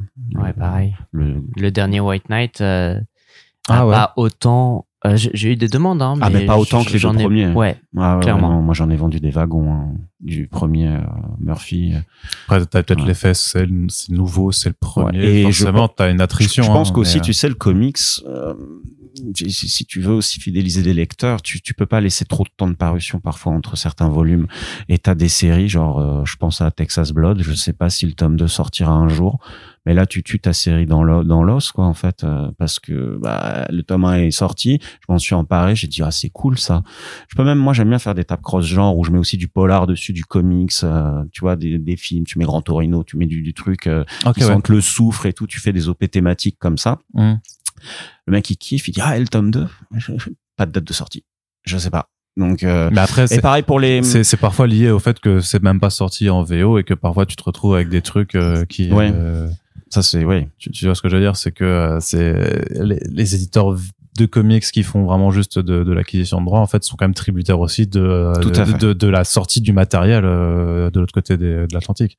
Ouais. Et si malheureusement et ça et parfois ça peut être un- et d'ailleurs c'est c'est un, un pari qui a qui a payé très cher, je pense, Glénat Comics à l'époque. Mm. C'est parfois de euh, miser sur des titres qui, non contents de pas réussir en France, en fait, ne trouvaient pas non plus le succès euh, aux États-Unis et du coup se retrouvaient annulés au bout de, de- Ouais. de, de très peu de numéros. Et en fait, même toi, en tant qu'éditeur français, tu fais ah mais moi j'ai fait un premier TPB. Mm. Eux, ils ont conclu à- à- en catastrophe en trois numéros. Je vais pas faire un, un, un, un tome 2 de, de, de 90 pages avec juste trois numéros dedans. Enfin, c'est qu'on, ça, c'est un petit peu compliqué à, à gérer aussi, quoi. Mm. De, de ce point de vue-là, euh, c'est c'est pas évident, mais oui, j'en- j'en- j'entends que effectivement, euh, si, si t'as pas la suite à proposer, ça, ça permettra pas. Bah, tout va très vite. Hein. Tu sais, les Mm. mangas, ils ont de redonner le, le- la donne de ce que le- il faut. Il faut toujours un par mois, un par trimestre. euh. Donc sur euh, là-dessus, euh, les, les ados, ils ont envie aussi d'être. Mais alors, puisqu'on est dans le contexte de, de, de librairie BD, en fait, généraliste, parce que for- forcément, bien entendu, ce, que, ce que vous racontez sera pas forcément la même chose dans une librairie spécialisée comics, Ah oui. mais où on peut peut-être partir du principe que ceux qui rentrent dedans, c'est des gens qui sont intéressés, un, peu plus intéressés. Euh, là, on est vraiment sur du lectorat plus, plus au global. Euh, est-ce que vous avez ressenti aussi, est-ce que vous ressentez ces problématiques de prix, qui est quand même le Ah truc oui. aussi dont beaucoup, beaucoup de gens euh, parlent euh, depuis maintenant pas, pas mal de mois, avec l'inflation, avec les tarifs qui augmentent, avec le comics qui a toujours souffert aussi, hein, effectivement, de ce comparatif qui, à mon sens, n'est pas toujours juste, mais qui existe néanmoins sur par rapport le prix des albums de comics par rapport au manga et à la BD franco-belge. Et euh, cette année où justement, tu as eu des, ces augmentations de tarifs qui font que décidément, oui, euh, lire du comics et surtout Bon après du coup nous on parlait beaucoup plus d'index que c'est au final plus que ce qui, ce qui vous intéresse aussi, mais de dire que effectivement si tu veux t'investir dans des Ah, univers de partagés, dans des crossovers, ouais effectivement ça, si t'es dans une problématique d'achat pur et dur, bah oui c'est c'est devenu quelque chose qui est plus honoré. Est-ce que vous avez des retours aussi avec vos clients là-dessus Ouais. Ah ouais, ouais, non, le, le prix. euh, Nous, on a dû réétiqueter toute la librairie là en juin là quand il y a eu. euh, Vous avez quoi? On a réétiqueté, Réétiqueté, pardon, ouais. toute la librairie. Ça a créé des clashs clients parce que tu as des livres où le prix est affiché, mais ils ont pas épuisé tout le tirage, donc c'est plus le nouveau prix. Mm. Enfin, c'est, il y a eu un moment en juin-juillet qui a pas été très drôle en fait d'expliquer que c'était pas nous en fait qui, parce que la loi langue, euh, elle est très peu connue en fait. T'as quand même une image de, Pourtant, elle, elle date quand même. ah ouais, hein. mais les gens pensent euh, c'est moins cher sur Amazon, c'est moins cher à la Fnac. Ouais, c'est ça, c'est vrai qu'il y a des gens qui. Ouais. Donc bon, il y a toute une, euh, j'aime pas le mot éducation, mais il faut, il faut, Ah, si, oui. Ouais, il faut, il faut éduquer, il faut éduquer le client sur euh, euh, ce que c'est qu'un livre, combien ça coûte et tout. Mais là, je- là, je- là particulièrement cette année, je sais que chaque année en juin, t'as les prix ou des fois janvier. C'est en fait, t'as, Ouais, c'est janvier, juillet. Janvier, en tout cas juillet. pour les éditeurs là- qui sont SNE. Qu'ils ont le droit de le modifier. Ils le font pas systématiquement. Là, il y a eu des, il y a eu des hausses de prix qui m'ont fait, qui m'ont fait, qui m'ont fait peur, quoi. Pour, euh, comme tu dis, si tu viens en, t'as 50 balles quand tu viens en Fnac ou en librairie indé, comment tu dépenses ton, billet? Et t'as un, un nomade d'un côté à 9 balles, t'as des albums à 35, euh, le dernier Jeff Lemire chez Futuropolis, euh, 23 euros du coup. ouais, Les il y a trois, il y a quatre, trois, trois issues dedans. Bah, c'est Ouais. trois issues, Ouais, ouais. mais qui Elles compilaient beaucoup. c'est- Oui, c'était. Ça fait cher, quoi, tu vois. c'est- bah, c'est- après, c'est du, euh, ça fait quand même du, du. euh, Il est très beau. près- presque 200 Ouais, pages, quoi, tu vois. Non, non, mais il est très beau. Et moi, euh, je pense que. Alors après, je pense que c'est aussi parce que les salaires sont pas assez élevés, mais ça, c'est un autre souci. Non, mais, non, mais après, parce non, que mais je pense que le prix du livre, il est ce qu'il est. Et mais t'as quand même, euh, pour bien connaître le milieu, t'as quand même un. 160 pages. Les éditeurs se gavent pas tous, ils vivent pas tous dans des piscines. euh, euh, c'est un métier aussi Bah, de je pense prise qu'en, de je, risque. je pense qu'en comics particulièrement, bah oui. il y a non, pas non, la, grand- la diffusion, la distribution coûte cher, l'imprimerie, l'imprimerie. Il y a eu le mythe du papier rare aussi, tu sais, qui a été le cas à un moment, mais qu'après on s'en est gargarisé. C'est des spéculateurs qui ont simplement fait que les prix ont continué à être hauts alors que du papier il y en avait. Et, euh, Et ça a pas baissé surtout. et ça a quoi. pas baissé et ça baissera pas. Ouais. Et je pense qu'on est arrivé à un point de non-retour hein, où euh, il- les éditeurs doivent le savoir quand tu publies un livre en fonction du tirage que tu fais. Si tu le mets à tel prix, c'est que tu le mets pour tel lectorat aussi. Mm. Et malheureusement, je pense pas que le Benoît que j'ai été, tu vois, quand j'ai commencé dans le comics, je sais pas, moi j'ai découvert Preacher, 100 Bullets euh, aux oreilles des années 2000, mais j'ai grandi avec les comics dans les années 90, euh, le- la presse, tout ça, les X-Men, euh, ça a fait mon Mm. mon socle. Après, j'ai lâché pendant deux trois ans. J'y suis revenu avec euh, Ultimate et donc j'ai découvert Vertigo, mais je mettrai pas les sommes maintenant. Enfin, j'ai j'ai pas. C'est fou. C'est- C'est quelqu'un qui a 20 piges qui, qui, qui découvre 100 Bullets. euh, les- elles sont chères, les intégrales. hein. Même si elles sont belles, Mais après, ça, c'est ça aussi... va transiger sur de la news. Ouais, ouais. Tu vas te faire 5 intégrales comme ça, bah, tu sais que tu vas pas acheter forcément le l'album qui va sortir et qui que tu trouves un poil cher. À partir du moment où les gens foncent le sourcil quand ils voient le prix sur une étiquette, c'est jamais bon signe, tu vois. Et après, c'est peut-être aussi qu'ils sont pas forcément si intéressés que ça. Enfin, il y a toujours cette rap- ce rapport de valeur perçue aussi où tu dis, ouais, j'ai bien envie de lire un truc. Ah, en fait, non, c'est quand même beaucoup trop cher. Enfin, c'est trop cher par rapport à ce que Ah, j'estime que ouais. ça vaut ou à l'intérêt que, que je pousse. oui, pour- oui, parce pour- que de toute façon, s'ils veulent, ils Parce que le, le Voilà. 1600 euh, quelque chose là de l'année dernière qui était vendu, Ouais. qui était un album de Hors de Franco prix. Belge, 35 euros pour euh, 80 pages, même pas. C'était Ouais. c'était un album de Franco Belge un peu plus gros, mais Mm. où, où c'est pas, où c'est pas, ou pareil. Enfin, j'étais l'autre jour dans une librairie où je voyais un manga qui était dans un, tu sais, ils font des mangas un peu grand format maintenant, qui sont pas des grands, vrais grands Ah formats. bah moi je lis Evol chez Delcourt, oui, voilà. 19 balles. Ouais, voilà. Alors, 19 balles. Ça, tu tues une série qui est un des plus grands trucs qui soit sorti ces dernières années en, en manga.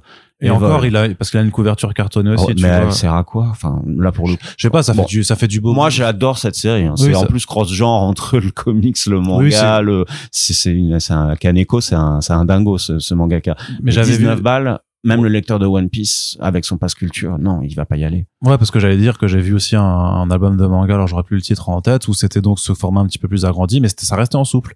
Et ça restait du noir et blanc, il y avait pas de page couleur, tout ça. Je regarde et effectivement, et je vois, euh, c'était quoi C'était 23 euros. Et la pagination était pas de 400 pages, tu vois, c'était un manga, Mm. c'était standard, c'était le 200, tu vois.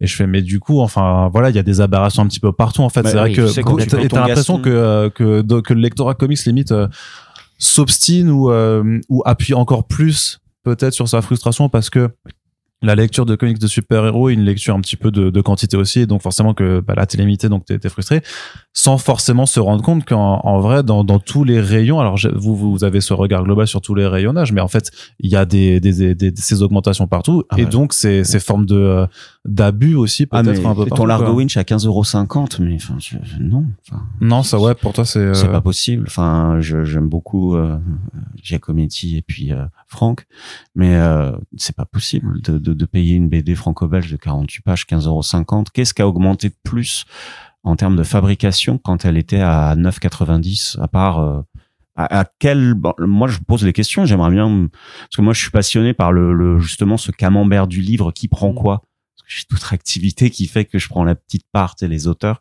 et c'est c'est vraiment tu vois les auteurs Toi, tu, oui, c'est aussi auteur de bouquins. ouais. c'est ceux qui prennent le moins. euh, et, ce camembert, comment il se répartit et comment on justifie en effet une BD à, à 25 balles. Bah, tu peux dire que tu avais les, donc les coûts de production qui ont augmenté et qui ont pas rebaissé avec donc euh, tout ce qui est post-Covid euh, par rapport au coût de l'énergie et de l'essence qui est pas un- parce que tu as la distribution en fait euh, et que les que les distributeurs aussi du coup ont, vu leurs tarifs augmenter parce que bah ça euh, c'est très con mais si tu dois conduire euh, je sais pas 1000 camions à chaque semaine pour aller euh, acheminer les nouveautés ces 1000 camions ils consomment une quantité d'essence c'est aussi parce que tu as Et- beaucoup de nouveautés. Si tu avais moins de nouveautés, C'est ça, Si, la surproduction, c'est un des plus gros je problèmes. demande pas aussi. que tout le monde fasse comme 404 Comics ou iComics, tu vois, mais je pense qu'il y a certains ah, problèmes. en termes de volume En Ouais. termes de volume de sortie, je pense qu'il y a certains éditeurs qui sont hors sol. Vraiment. Enfin, et dans tous les secteurs du marché, hein, ils sont hors sol, que ce soit en cuisine, en beaux-arts, en polar, en BD, en comics. Il y a, c'est une industrie qui peut plus s'arrêter. Nous, nos librairies, c'est pas des places de parking Vinci, en fait. C'est pas, euh, cette place, elle est pour Actes Sud ou pour, euh, ou pour euh, Panini, Ad et, vitam et- et encore ce qui est fou c'est que toi tu dis ça alors que justement t'as de la place j'ai de la place, Ouais, mais même moi, comme pas ça. cette place-là et Ah, je sais pas comment. vu, vu, vu, vu la, bah, je, je fais des tris. Ouais. Je sais que euh, euh, il y a un éditeur qui a pour euh, ambition de que la moitié des livres qui soient sur table, ce soit les siens. Ouais. Bah, moi, je fais des tris. Est-ce que celui-là il est bien ou pas? S'il est pas bien, bah, je suis désolé, mais t'auras pas ta place sur ma Ah, table. ça, je suis C'est là on a vraiment ce discours de dire où leur but c'est pas forcément de vendre des bouquins mais d'occuper des places de marché. alors. C'est ça. Enfin, Ah des ouais. parts de marché. Complètement. Et parce que en fait, il y a, il y a ce truc de moi j'achète le bouquin. Alors après, je suis remboursé ou euh, enfin je, je le paye pas ou je euh, j'ai un avoir si je fais du retour. Mais il y a certains acteurs, vu qu'ils ont la double casquette euh, distributeur diffuseur, enfin euh, é- éditeur diffuseur, ils se font de l'argent sur la circulation du livre, donc sur le flux aller et sur le flux retour, quel que soit le chiffre de vente. Ouais. Et le problème, c'est que moi, bah, je, je fais pas mon chiffre d'affaires, mais surtout, l'auteur qui a fait son travail, bah, il touchera aucun droit. Il a eu son avo euh, il a eu son, euh, À valoir. euh, son avaloir, merci, mais il euh, touchera jamais de euh, si si le livre n'a pas eu l'accompagnement éditorial pour faire que ce soit un grand livre et que du coup nous de toute manière on a on a plein de petits livres, enfin on reçoit plein de BD qui sont pas terribles voire mauvaises, on a pas mal de BD qui sont sympas sans plus, on a quelques BD qui sont très bien et on a une inf- on a très très peu de BD qui sont euh, coup de cœur, génial, c'est ça qu'on défend pour toujours, ça entre dans le fond direct, je sais que je le, j'en aurai toujours un exemplaire dans ma librairie jusqu'à ce que je parte de la librairie ou que je meure ou que je parte à la retraite. Il a, À la quoi c'est ça qui démarre. hein. Euh, Il et a parlé euh, de retraite. Pardon. ah, c'est pour ça que j'ai mis mourir avant d'aller à la Ouais, retraite. c'est ça. ouais. C'est dans cet ordre-là maintenant. Je pense que c'est plus Ouais. probable. C'est ça. Et du coup, il y a ce, il y a un flux énorme de production de, pour lesquels les auteurs, euh, je- quand j'étais en, en master d'édition, il y a un auteur euh, de jeunesse, un dessinateur jeunesse, parce qu'en plus c'est partagé. Le, c'est pas doublé le, le, Ouais, pas un auteur le complet, hein. pourcentage, c'est partagé, c'est-à-dire c'est entre 8 et 10% si t'es un auteur complet, et c'est entre 8 et 10% à partager entre les acteurs si t'es un duo euh, scénariste-dessinateur. Et il n'y a pas le coloriste dedans, et le scénariste et le dessinateur choisissent souvent de prendre une part de leur part pour la donner au coloriste. Mm. Euh, c'est c'est lunaire. C'est très précaire. hein. Il y a de Mm. plus en plus d'auteurs BD jeunesse. Et ça, et ça, pourtant, il y a les chiffres qui, qui étaient sortis euh, et même euh, en, en 2020, euh, 2021, qui devait être l'année de la BD où le, le rapport, il y avait des rapports qui étaient sortis. Ah, c'est l'éléphant qui cache le. C'est ça, c'est que la moitié des auteurs vivent sous le seuil de la de pauvreté. Bien en tout cas, ceux qui sont qui sont qui ne font que ça comme métier, en fait, ne peuvent pas le faire. En fait, Bah, en, fait, métier à, à temps plein. Pour, pour expliquer juste parce que t'en parles Mm. très bien, mais comment est rémunéré un auteur En fait, il touche un avaloir euh, qui va lui permettre Oui. euh, pendant un an de vivre avec. Qui s'il n'a pas ça. remboursé, heureusement. Qu'il ne fait que ça. Voilà. À une époque, en plus, il fallait le rembourser. Là, non. Un an après, on clôt les comptes, on regarde combien on en a vendu. Si ça dépasse et qu'on fait un peu de sous, il touche des droits. mais seulement à partir du, du voilà. moment où le montant des ventes a dépassé Déjà, la exactement. valeur de cette Voilà. de, donc de, de l'avance sur droit. Voilà. Sauf qu'une BD, ça demande énormément de temps. Mm. Donc, euh, les avaloirs sont parfois plus élevés qu'en littérature générale, mais à raison. Et mais toi après, et puis après t'as tout ce que tout le travail que tu dois faire de façon promotionnelle et tout. À une époque, il était euh, regarde, t'étais vraiment considéré comme un, fou furieux quand tu demandais des dédicaces rémunérées. Tu vois ce genre de choses Mm. parce que bah t'aimes dessiner donc viens dessiner tout un après-midi euh, gratuitement. Tu sais, C'est comme les groupes euh, qui ont dit bah venez faire de la musique dans ma crêperie mais vous serez payé avec une, une gaufre. C'est non, il y a, il y a et c'est pour ça Ce qui qu'il n'a de- aucun sens puisque c'est une crêperie en plus. En plus. Exactement. Euh, et, et du coup, c'est pour ça aussi que se structure des des, bah, des syndicats d'auteurs, ce genre de choses de plus Mm. en plus pour essayer de faire valoir les droits euh, des auteurs. Mais des en autrices. plus, ce système, il euh, pose problème aux auteurs parce que avec la surproduction, il y a peu de livres qui se vendent, et donc il y a peu d'auteurs qui arrivent à vivre.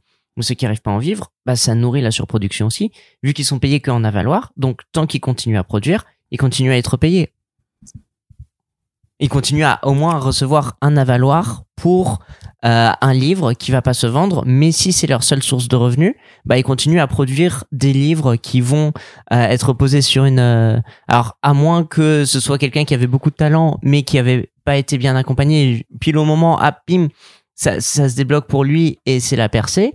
Mais parfois, sont des auteurs qui produisent toujours des choses assez euh, assez dispensables. Et le pire, c'est qu'il y en a qui se vendent plus que certains qui sont vraiment Ah, très bien c'est aussi. le grand Donc, euh, drame c'est- bah, ça hein. bah, le grand drame de la culture De de, façon générale, général, quoi, hein, ouais. de la même façon que euh, pourquoi c'est les ch'tis qui font des millions d'entrées Oui. et pas euh, et pas euh, les films de, de Cournot encore que le dernier avait avait eu la Palme d'Or quand même tu vois mais euh, de votre point de vue par contre vraiment purement libraire du coup pour vous le mal de de de, de ce milieu c'est c'est vraiment c'est la, La surprodu- surproduction. la Et pourtant, tu vois, c'est vrai qu'on pourrait avoir l'impression quand on me parle que les méchants c'est les éditeurs et tout, il y a pas de méchants. non mais il y c'est a pas non non mais- c'est Hmm. systémique mais c'est systémique. Surtout, il y a de la pro- surproduction culturelle surtout. Du coup, ça noie, ça.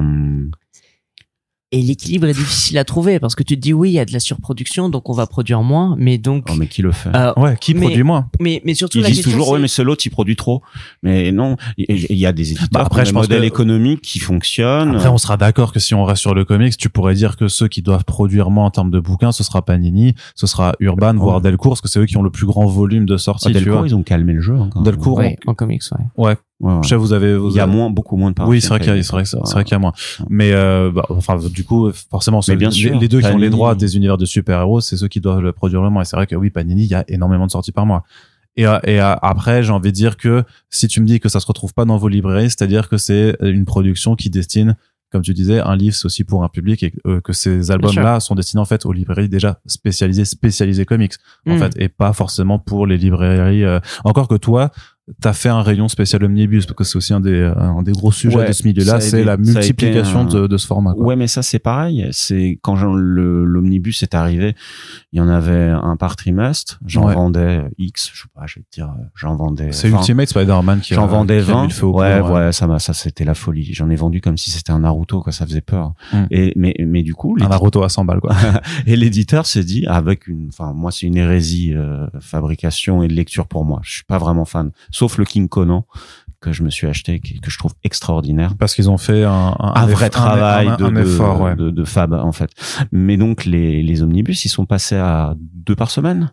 Non, deux par mois. Ah non non non. Ah non, Putain, j'en ai deux par semaine là ces, derniers mois. Non.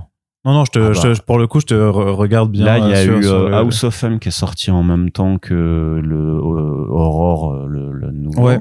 Là, euh, Enfin, c'est beaucoup. Ah, c'est ju- c'est juste que le temps passe vite, hein, donc en fait, t'as Ouais. pas- t'as l'impression que t'en as deux, mais vraiment. Les, Mais c'est beaucoup. euh, Donc quelqu'un qui mettait oui, oui. 90 balles dans un omnibus. euh, Mais t'es pas obligé de les acheter, tu vois ce que je veux dire. C'est c'est la, la, la question aussi, c'est parce que j'entends clairement la problématique euh, du point de vue du libraire qui peut pas Mm. stocker, qui peut pas englober, surtout qu'en plus techniquement l'omnibus, si on parle du mètre linéaire, Ah oui, ça prend de la place. ah du ouais. coup, tu vois. Alors même si si t'arrives à le vendre, c'est bien parce que tu fais un gros chiffre, mais c'est vrai que ça ça prend. Ouais, de mais la- il s'abîme ça- vite. Hein. Et un omnibus ouvert, euh, tu vois, quelqu'un qui va te l'ouvrir, si t'as pas de cellophaneuse à portée de main, tu le vends pas et c'est foutu. Hein.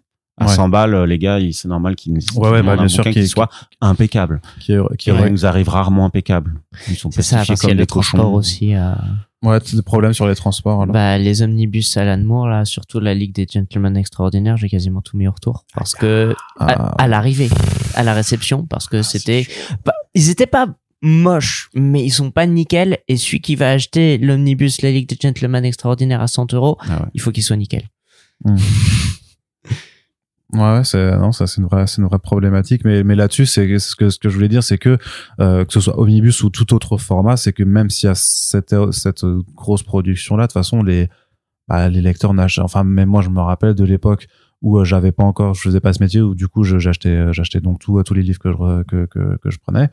Bah, je prenais pas tout en fait. Tu Et, et, et, et même quand j'ai eu les euh, comme dans une je veux dire comme dans une relation amoureuse la, la flamme des, des premiers des premiers mois tu vois euh, ou des premières années mais où tu du coup tu découvres tout t'as envie de tout découvrir tu dis ah c'est trop bien j'ai envie de tout prendre et ça bah même même quand t'es dans dans dans cette euh, dans cette euh, dans cette énergie vraiment de, de vouloir tout découvrir bah en fait non tu prends pas tout tu, Et puis tu, tu, prendras pas tu tout fais- parce que tu tu fais des pas choix tout lire. oui t'as tu- pas les moyens, t'as pas la place, t'as pas le. t'as pas le temps t'as pas le euh, et, et encore moins. Donc euh, c'est c'est pour ça que je me dis que parfois j'ai l'impression que cette problématique de du effectivement peut-être que euh, sur le budget que t'avais au- tu pouvais prendre 10 bouquins maintenant t'en prends plus que 9 à mon avis l'augmentation elle fait pas plus de, de, de, de réduction sur, sur le nombre d'albums que tu pouvais, que tu pouvais prendre parce que c'est pas non plus euh, enfin sauf très cas très particulier on parle de 1 à 2 euros par, par album donc au total si de- hein. si t'avais un budget pour en prendre 10 par mois, je pense que Mm. t'as le budget pour en prendre que 9, mais pas, mais pas forcément plus, tu vois. Ouais. Euh, mais, euh, ce que je veux dire, c'est que,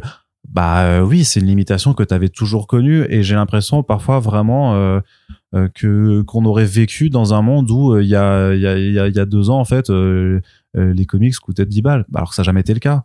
Et c'est, et c'est bizarre, tu vois. Alors, c'est aussi une autre question. C'est ce que par rapport à votre rayonnage, tout ça, vous, vous, vous pensez que euh, ce qui est souvent discuté de euh, ce retour au souple, notamment, euh, euh, pour faire baisser les coûts, notamment, c'est quelque chose qui pourrait fonctionner, à votre avis, dans, dans vos librairies? Est-ce que c'est des choses que vous entendez euh, auprès de vos clients? Non. Non, c'est pas les mêmes lectorats en fait. Non, le ouais. lectorat qui va me prendre Nice House c'est Gideon, Gideon Falls. euh, Ouais, Et bah, du coup, oui, clairement, ils s'en fichent des super-héros. ouais, ouais. les lecteurs de super-héros qui achètent vraiment, moi je les vois hein, tous les mercredis matins qui viennent acheter les intégrales euh, Panini euh, Ouais. et tout, euh, et les souples. Mais ils te disent quoi, justement? Et ils parlent pas. Ah Non, ouais. Ils sont pas. Non, je C'est l'image du bonjour monsieur. Non, non, non c'est c'est c'est des gens qui savent déjà, ils connaissent le le le, le marché autant que moi, ils connaissent les, ils, ils savent quand sort les choses, ils ont un plan d'action d'achat euh, qui est et mais c'est pas forcément le même que enfin je me trompe peut-être hein, mais que le même qui va venir et prendre euh, bah, Nice House euh, C'est-à-dire que, du coup, tu vois, tu vient vois. par Nice House, il va pas aller Hmm. acheter l'année 1984 de Miss Marvel, tu vois. Euh, Alors que l'inverse, c'est plus possible. Le mec qui Ouais. va acheter son. Mais que tu auras donc quand même cette problématique que tout le monde rencontre, enfin dont tout le monde discute sur les super-héros en tout cas, c'est cette question de du renouvellement en fait, de raffirmer. Alors est-ce que c'est les, euh, les les urban nomades notamment, enfin les formats poche ou les collections à petit prix, parce que vous les a, du coup vous les avez, tu les as vécus euh, aussi, Ouais. euh, et c'est ça t'a donné quoi ça? Ça a pas euh, en général euh, c'était des Corentins qui venaient les acheter. C'est-à-dire des personnes qui ah bah celui-là je l'avais pas je vais en profiter. Ou alors euh, des soit ça soit des collectionneurs qui disent ah bah il me faut toute la série pour avoir le truc. La frise, ouais. de c'est ça. De temps en temps il y avait des personnes qui me disaient ok euh, je veux faire un cadeau. C'est plus pour les cadeaux moi que c'était euh, il aime Ouais. Batman c'est lequel? Alors celui-là c'est un bon mix entre euh, c'est génial et il l'a probablement pas encore lu. Euh, je les ai pas tous lus non plus mais en général je me reposais aussi sur sur euh, sur les front pages Mm. où vous en parliez à chaque fois. Je prenais des notes aussi euh, mentales. Et euh, et pour pour conseiller les meilleurs quand c'était des choses que je connaissais pas forcément et ensuite pour les lire aussi euh, l'Arkham Asylum que j'avais jamais lu avant et donc ça a été une claque bien entendu comme je me l'attendais et, euh, et des, des, des choses comme ça et euh, où j'hierarchisais aussi alors euh, celui-là c'est le meilleur celui-là c'est celui qu'il faut pas faire et entre les deux bah il y a, il y a une progression aussi euh, entre ce qui est le euh, d- des trucs cool mais pas Mais exceptionnels ça a pas fait Ouais. donc venir. Non, ça, et puis voilà. non les gens revenaient pas pour euh, pour d'autres trop- comics Il y a, eu- il y a eu trop, il y a eu trop d'un coup en fait. Enfin, et puis je pense qu'il y a eu aussi un souci entre le, le succès et l'ambition. C'est que ça a fonctionné, mais par rapport à quel tirage? Moi, j'en ai reçu, euh, mais enfin, quand tu reçois 10 titres de Batman par 200, tu vois, tu fais waouh Et tout ne se vend pas de la même façon. Mm. Donc après, tu as quand même du retour, avoir du retour sur des petits prix. Je trouve que là, on arrive à une sorte de cynisme euh, de la librairie. Euh, C'est des petits prix, normalement, tu devrais pouvoir faire du réassort dessus. Et après, tu as et tu payes trois vagues, trois vagues de 6,99 du cartonné qui est devenu souple après. Euh, Ouais, ça, par contre, oui. ça, ça, clairement, ça, stratégiquement, aïe. une- Et moi, je pense ça- ça, les je- super héroïnes qui a Ils- beaucoup moins marché. Ils l'ont payé, euh, mais, mais je pense on que les, senti. en plus, clairement, c'était, euh, t'avais, t'as- t'as- là, clairement, t'avais une, si tu veux un peu euh, être au mauvais endroit au mauvais moment, mais, euh, mais de façon euh, coordonnée, c'est-à-dire qu'effectivement, t'avais le sujet qui était peut-être moins porteur, mais t'as eu ce, ce côté du format qui était moins beau parce que les, les, les formats semi-cartonnés qu'ils avaient avant, ils étaient, en plus, ils étaient plus jolis. Alors même si la direction artistique a changé, le changement dans la fab a fait que les albums étaient moins attrayants aussi. Et euh, ouais, je, je pense que là, clairement, avec euh, la thématique qui peut-être était moins vendeuse, euh, coup sur, tu vois, s'ils l'avaient gardé, je pense que ça, aurait- ça aurait peut-être diminué, mais pas autant, ouais. tu vois. Quelle thématique ils Mais- vont trouver aussi après pour essayer de rebondir Bah, pour l'instant, où on enregistre Moi, je podcast, que- euh, ils en ont pas annoncé. Ouais. Généralement, ils le faisaient avant, donc je pense, ils- je pense pas qu'ils en font l'année prochaine, quoi. Euh, de la même façon que, que Urban a arrêté pour remplacer par Urban Nomad, quoi. Donc j'imagine que la logique serait de faire la même chose euh, chez, chez eux, quoi. Donc ça sera, sera à confirmer. Euh, ou des mangas ou de, ouais, Ils ou ont de, le Sneaked et le Demon Days Ouais, mais ça, ouais, mais ça, c'est, c'est justifié. C'est deux auteurs japonais, euh, et en l'occurrence un auteur et une autrice japonaise, qui font des trucs en plus euh, où ils reprennent même, même pour euh, attends, Demon mais parce que Days. moi, euh, j'ai fou- j'ai fouillé dans ma bibliothèque le sneak, il a pas existé en cartonné. Si, Ah, avant, ouais. oui, moi, mais là, ils l'ont réédité en manga, Ouais, en fait. tout à fait. Et du coup, j'étais un peu déçu. Puis la colo, elle est pas, je la trouve euh, pas belle. La colo du sneaked. Après, je crois que du coup, pour la version manga, ils l'ont fait en noir et blanc. Autant le, autant le Demon Days est resté en couleur, parce qu'il il a été fait en couleur dès le Non, départ. il, est en, il est en couleur aussi le Sneaked Ah ouais j'ai- ouais. En fait, je l'ai pris, mais je l'ai pas encore ouvert. ouais, j'ai- j'ai- moi, j'ai pas l'impression qu'il ressemble à l'image de ce que j'avais quand il est sorti Ouais. la première fois. Et- mais bon. Mais après, voilà, c'est qu'il y a ces, ces, euh, ces dynamiques de, de faire un peu ces collections poches, mais qui, qu'on voit aussi chez les éditeurs de franco-belge euh, de façon générale. Sarbacane le fait, Dargo le fait, Casterman ils le l'ont fait. fait, Ouais. euh, au moment de. Futuro le Ils l'ont fait. fait, ils l'ont fait l'été en fait, avec cette dynamique. Oui, de- c'est, c'est, c'est des opérations aussi plus ponctuelles, estivales. mais, Ouais. euh, Mais- mais qui reviennent quand même, tu vois. Au final, on les a fait de moins en moins parce que ça marchait de moins en moins. Ça aussi marche pas dans non plus, ouais. Ah ouais? En fait, c'est c'est comme c'est comme pour les nomades, ça dépend des albums aussi. C'est il y en a qui qui fonctionnent bien dans ce format-là parce que ce sont des grandes pages. Je veux dire le Seconds ou le Paulina, c'est pas gênant. Oui. Euh, le euh, euh, mais certains titres, je veux dire Watchmen ou Transmet, je suis content de vendre Transmet à des jeunes de 16-17 ans qui vont euh, avoir euh, une éducation politique de manière géniale, mais en même temps, euh, bah c'est dommage et, et avec un, avec un, un budget de, de 10 euros par album au lieu de euh, 25 ou 30 euros par album. Mais en même temps, c'est dommage d'écraser le dessin de Robertson comme ça euh, sur son meilleur travail. Et euh, pareil pour Watchmen où c'est serré. Et il y a d'autres problèmes. Cela dit, même- mais c'est pas illisible non plus. Le- Bien les sûr. retours ont été Bah, que c'était pas illisible. il y en a où c'est très difficile à lire. La cour des hiboux, euh, Ah ouais particulièrement euh, le fait que ce soit petit en italique, en noir sur beige ou brun au lieu de noir sur blanc dans certains cartouches. C'est parfois, euh, j'étais là genre, euh, moi j'y arrive, mais Parce que euh, t'as encore des bons yeux. ouais. c'est ça. mais je sais que bah même le patron il dit moi j'y arrive plus, tu vois. C'est a- pas niveau Chris Ware mais presque. Et puis c'est pas. Et puis toi, ce que tu disais aussi, tu l'avais un petit peu sous-entendu au début du podcast, mais pour être dans le sujet là-dessus, c'est que tu partages euh, la crainte que moi j'ai déjà formulée aussi, de dire que en fait d'avoir ces collections poche, ex petit prix poche, en fait habitue peut-être, enfin prend, fait, fait, Ah fait le- prendre l'habitude du petit prix et ça va encore plus desservir du coup euh, les, les albums standards et les éditions, euh, sachant qu'en plus on a vraiment cette dynamique où euh, maintenant, euh, vu que ça coûte toujours aussi cher, c'est euh, d'avoir voilà, c'est d'un côté des albums euh, à petit en poche et pas trop cher, de l'autre des albums plus imposants, plus travaillés, mais du coup aussi beaucoup plus cher, et que l'entre-deux et notamment le format standard de Panini, les 100% Marvel, du coup, qui n'ont plus aucune raison valable d'exister euh, peut-être aux, yeux d'un lectorat euh, à- à un peu habitué parce que euh, ou, ou, ou justement pas habitué puisque pour eux en fait c'est soit c'est petit et pas cher et souple soit c'est des gros Ouais. bouquins machin et l'entre-deux en fait euh, ne, ne- Moi, je comprends. Tu lui tires dessus, Ouais. quoi. Moi, je comprends tout à fait les, en- les, les, les volontés éditoriales de, de cette collection-là. Je, je trouve ça euh, intelligemment fait et tout. Je, faudrait je dis tout juste que, mais c'est factuel. Si t'habitues tes clients à dépenser moins, c'est très difficile en dehors de périodes comme la fin d'année de leur demander X euros plus que ce qu'ils sont. C'est quelque chose qui a failli, euh, enfin, le, le- monde du livre de cuisine a rencontré ça il y a 15 ans quand il y a plein de collections qui ont commencé à démarrer à petit prix.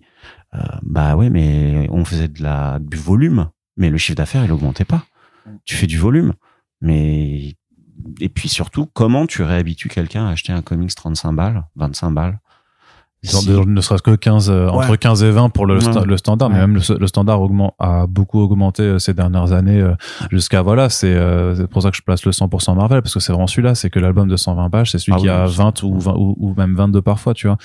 Euh, alors que à côté alors que même eux sur leur propre gamme sur leur leur mensuel qui est 276 pages ils te le vendent 16 euros ce qui est toujours trop cher par rapport à ce que tu compares à avant sur les kiosques individuels et tout ça machin Là, c'est du Et- souple et il coûte 3 euros de plus que les euh, Walking Dead pour le même ouais format. mais sans couleur c'est vrai. et c'est une pagination un peu plus importante parce que c'est 176 pages. Là, pour le coup, tu vois, comparé, euh, Oui. enfin, ça, ça se justifie limite. Ça, je trouve que ça, ça justifie. Et par rapport au, au, au, au kiosque, c'était pas le même modèle de distribution, mais t'avais quand même cet entre-deux euh, avec les mensuels, les soft covers qui étaient passés en librairie et qui ont graduellement pris du Hmm. Après, je salue les, les, les lancements à 10 balles. Hein. Ça, c'est vraiment et qui ne marchent pas pour tout. Pourtant, Et c'est hein. hallucinant. Et c'est justement, j'allais rebondir dessus, c'est de me dire euh, pourquoi? Pourquoi Vanish ça fonctionne pas? Je Love Everlasting non plus. hein. Love Everlasting. Est-ce que c'est moi? Est-ce qu'il faut que je le sorte du rayon?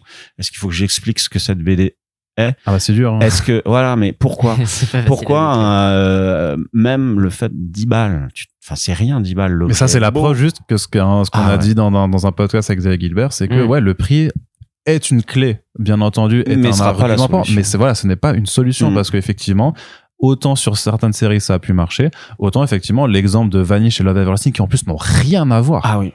En termes de comics, c'est vraiment en termes de lectorat ciblé, c'est vraiment à la limite d'un côté, euh, dire, disons les, les nerds des années 90 euh, qui, qui sont nostalgiques de ça, qui ont clairement acheté le Batman Spawn euh, le même mois, euh, tu vois Ouais. et, et le Batman Joker de Mark Silvestri, c'est clairement ceux-là qui sont visés par Vanish. Et Love Everlasting, on est plus dans les, voilà, peut-être la génération un peu plus jeune, trentenaire, habituée à l'image euh, des années 2010 aussi, qui veut continuer aussi à avoir des titres indés un peu différents, tu vois, de lectorat très, très différents. Et pourtant, dans un cas comme dans l'autre, le fait d'avoir le, le prix d'appel à 10 balles ne Ah, suffit un pas. gros macaron rouge bien visible sur la C'est couverture. ça. Qu'en plus, des- après, il y a des gens qui disent, ouais, mais je déteste quand il y a des stickers. Ouais, c'est bon, tu peux l'enlever. euh, Oh. c'est- Moi, je te Et le c'est- fais. et c'est- c'est pas ceux qui sont plus pendant deux oui, oui. secondes et ça, c'est bon. Oui, oui, non, ça s'enlève. Tu vois ce que je veux dire, mais je sais, c'est que effectivement, même c'est sur des trucs aussi différents, Non parce que mais ouais, des séries comme ça. ça ne, ça ne, ça ne fonctionne pas. Et en plus, pour le coup, euh, euh, après, c'est ça. C'est est-ce que Tom King et Donny Cates, en tant qu'auteurs, sont pas assez présents, sont, se sont pas encore assez imposés auprès de, euh, des lectorats euh, Pourtant, que pour nous qui baignons un Oui, peu dans nous, cette sphère-là, c'est nous, gens quand tu dis Tom King, t'as l'impression de que tout Bien est sûr, dans son mais- nom, tu mais- vois. mais nous, on que- connaît. Mais oui, j'ai l'impression qu'en fait, quand on est dans un entre-soi comme ça, on voit pas aussi euh, forcément les les réalités d'un marché plus global en fait euh, sur ouais qu'est-ce que Tom King qui est Tom King pour quelqu'un qui est habitué à lire du franco-belge, euh, mais qui va pourtant vouloir s'essayer à ce genre de, de, de choses Est-ce Mais- que c'est une valeur sûre? Est-ce que je veux Mais donner tu, 10 pas, balles tu sais, mais même, même, même mieux, c'est qui est Tom King pour des lecteurs de comics, Ouais, ouais. en fait, Ouais, de, ouais. de façon générale, parce que clairement, enfin, euh, pareil dans les dans les dans les dans les idées euh, qu'on qu'on s'auto euh, conçoit, euh, qu'on fantasme collectivement, le comics n'a jamais fait euh, plus que non plus. Euh, c'est alors on dit 4 même si c'est dans la réalité c'est plus, mais on va dire que dans même dans ses meilleurs jours n'a pas fait n'a jamais fait plus que 10% du, du marché ça a toujours été Oui, une parce que niche. quand 4, même, tu c'est quand même pas beaucoup. Oui, oui, mais, je mais, le faut 4, c'est le à 4. l'intérieur. bien sûr. les- mais oui, oui, Et, pourtant, je le fais à chaque année Ah, euh, parce que je sais que je suis euh, que euh, on a une responsabilité dans la démocratisation de, de parler de ces 4%. Mais dans les articles que j'ai fait, j'ai toujours dit c'est la catégorie GFK. Ça n'inclut pas quantité de trucs qui peut, qui se retrouvent dedans. C'est juste voilà, c'est juste on va dire la, la catégorie comics pure et dure. Mais ce que je veux dire, c'est que ça a jamais fait plus que 10%. Tu vois, ça a toujours été une niche. Et il n'y a pas eu un truc où le comics était mainstream en tant que tel non plus, mis mis à part Walking Dead et encore, tu vois, Euh, Ah, parce quand que Walking Dead. Walking Dead, ça fait beaucoup de ventes, mais ça n'a pas Ah. fait non plus euh, demi- des, des- du, euh, du, Ah, deux- générationnel. du quand 2 même. millions par exemplaire, tu vois ce Ah, que je veux c'était dire combien 150 Euh, ouais, Mais c'était 2 du cent- millions par exemplaire, c'est c'est Astérix. Hein. Oui, pardon, non, euh, pardon, Ah, je voulais ouais. pas dire, euh, je voulais dire un truc genre Oui. 500, 500 000 comme certaines grosses Mm. séries franco-belges euh, Ouais. qui, qui ont vendu pendant. Pour les Qui ont vendu libraires, pendant- mais beaucoup. Tu, comme tu dis, Je hein. sais que Oui, Philippe, Qui ont vendu pendant, mais qui baissent aussi. Hein. Un Oui, oui. un Largo, c'est plus autant ce que c'était il y a, Oui. il y a 10 ans. Oui, hein. oui, c'est c'est sûr. Ça, c'est moins bien aussi. Mais ce, ce, que je- ce que je voulais dire par là, c'était que, que Love Everlasting et Vanish en tant que tel, c'était, c'est, à mon avis, c'est des albums qui, qui cherchaient pas à capter l'attention d'autres lectorats que celui euh, qui, qui est déjà un petit peu habitué à lire des comics. Tu vois. Alors moi, je me à l'inverse des titres urbains qui clairement eux vont draguer. Et alors comment Euh, et pourquoi tu le sors maintenant? Moi, je suis pas éditeur, hein, mais je sais. Ah bah de toute façon, je poserai la question. Voilà. à- je connais très bien ce hein. milieu, mais j'ai toujours, quand tu veux soutenir un titre, défendre un titre, même toi en tant qu'éditeur, t'as des t'as des obligations quand tu publies de la, des choses traduites, puisque t'as les Américains quand même, t'as acheté des choses, Mm. donc il y a des choses, t'es obligé de les sortir, mais ce que toi t'as acheté euh, avec le cœur et les tripes, comment tu vas le jouer dans ton programme édito et de quelle façon?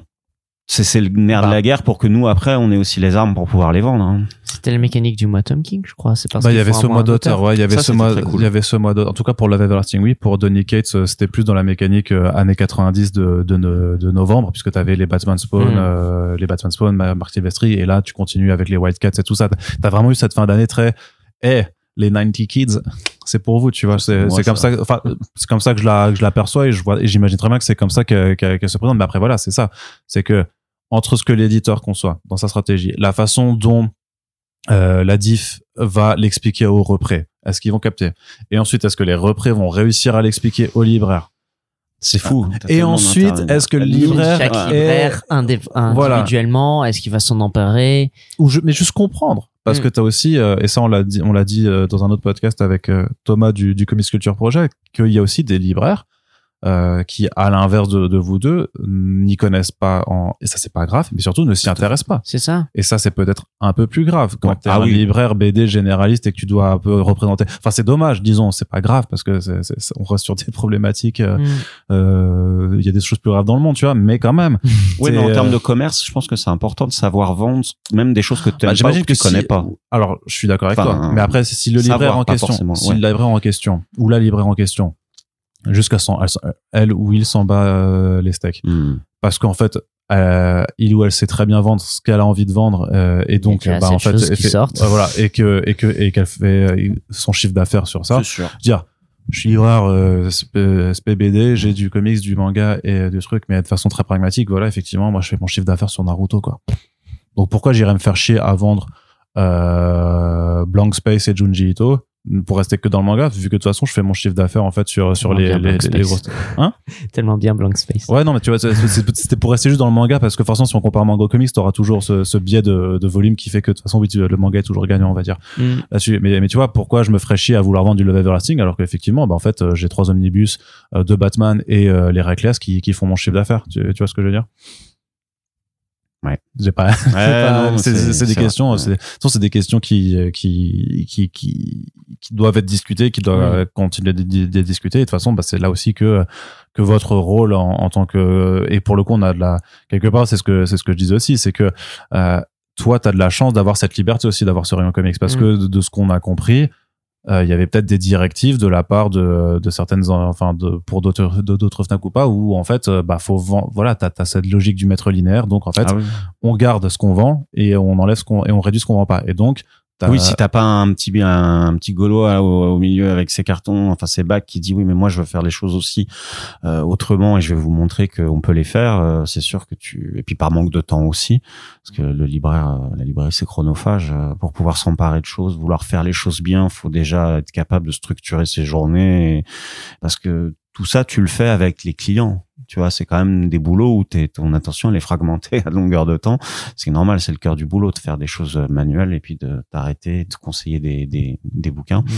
Mais, mais oui, euh, c'est la- après moi je, je suis quand même toujours un espèce d'optimiste. J'essaie, c'est la curiosité en fait. T'arrives pas en librairie comme t'arrives dans d'autres boulots et si t'arrives dans ces secteurs-là qui sont ceux dont on parle aujourd'hui, c'est aussi parce que t'as peut-être une affinité. Euh, Il y a l'humilité donc euh, est importante, donc la formation, donc euh, la connaissance, se rencontrer des gens, s'intéresser, comprendre le marché. Euh, c'est ça permet de déceler certaines choses dont on a discuté et de voir comment justement tu peux soutenir le j'aime bien soutenir la scène comme on dit dans le métal tu vois c'est la scène d'apporter ta pierre à l'édifice en fait je dirais que, que les éditeurs se sentent moins seuls et que entre libraires on soit euh, bah, tous liés pour essayer de vendre le plus de bouquins possible pour que la culture Mhm. euh, se, se propage en fait parce que il y a de la, de la bonne bêtise à lutter contre Ouais.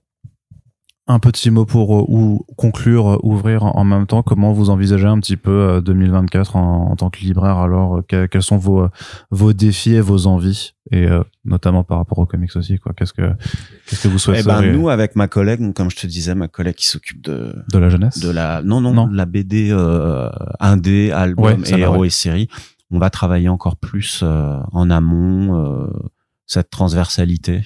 C'est aussi un mot un peu barbare Ouais. de la librairie. La transversalité, c'est d'être capable de sortir des titres, de les amener ailleurs, tout en dénaturant pas l'endroit d'où ils viennent. C'est-à-dire que tu vois, on va travailler encore plus. On a travaillé euh, nos podiums de cette façon, de façon à ce que le, le, le parcours client, autre grand terme qu'on emploie chez nous, ou parcours lecture si on reste- mais bon. Si on reste moins vrai que ça reste, des, ça reste des clients on est dans Mais un ouais, commerce ouais, Ah oui, oui, moi je et le parcours de lecture de façon à ce qu'il soit censé amener du sens euh, et puis faire euh, un petit peu de médiation culturelle, d'expliquer ce que sont ces choses-là, pourquoi ils arrivent en librairie, tu vois, d'amener ça en librairie euh, dans nos rayons, euh, de faire des choix parce que les achats c'est le nerf de la guerre en librairie, donc on va acheter moins, messieurs les éditeurs et les éditrices, mais on va acheter mieux.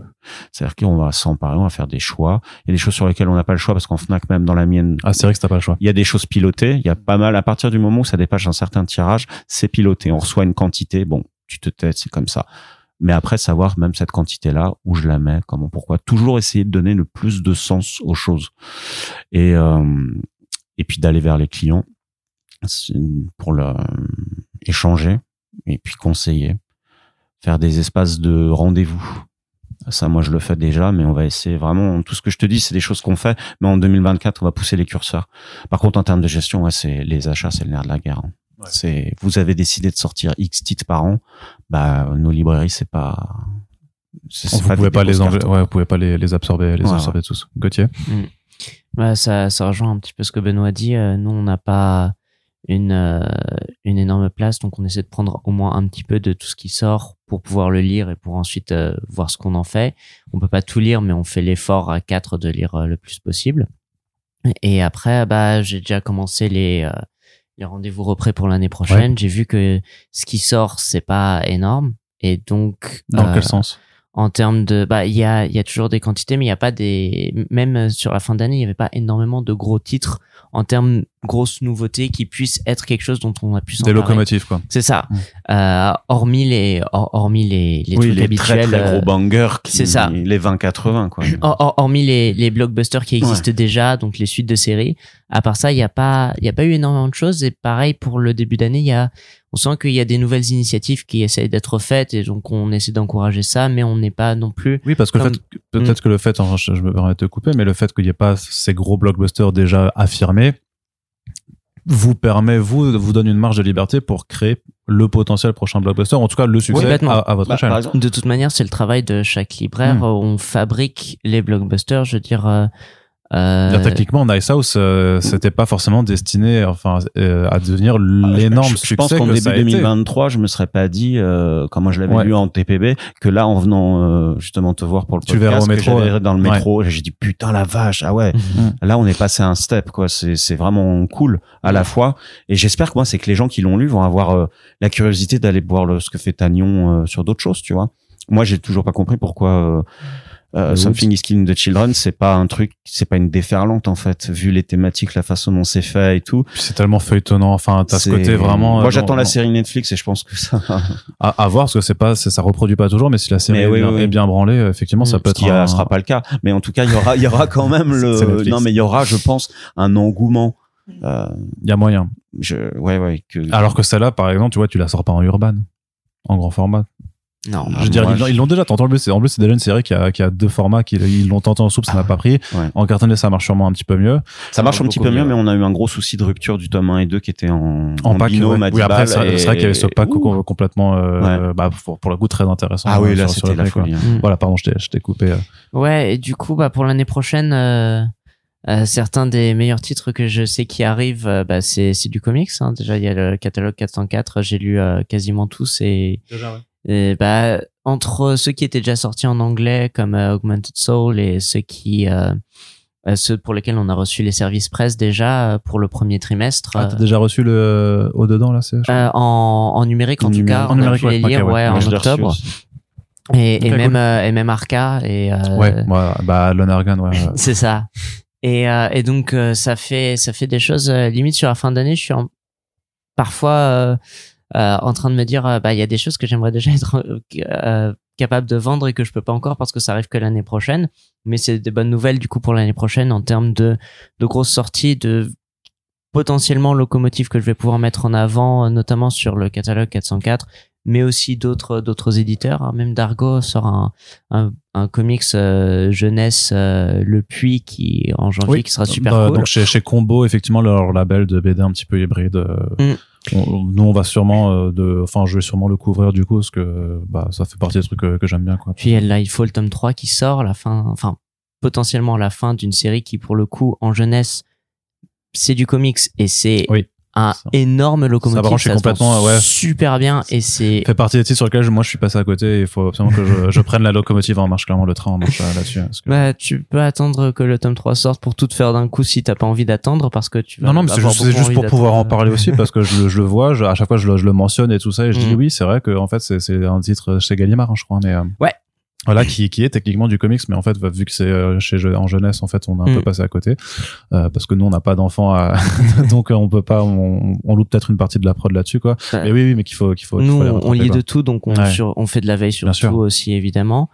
Euh, le plus, c'est un petit peu plus âgé, c'est euh, grand enfant, euh, jeune ado, âge de départ, mais ça reste une, euh, un bon truc. Donc, euh, sur les sorties, je, vois un petit peu comment ça peut se profiler, comment moi je peux faire vivre justement le catalogue comics de manière différente.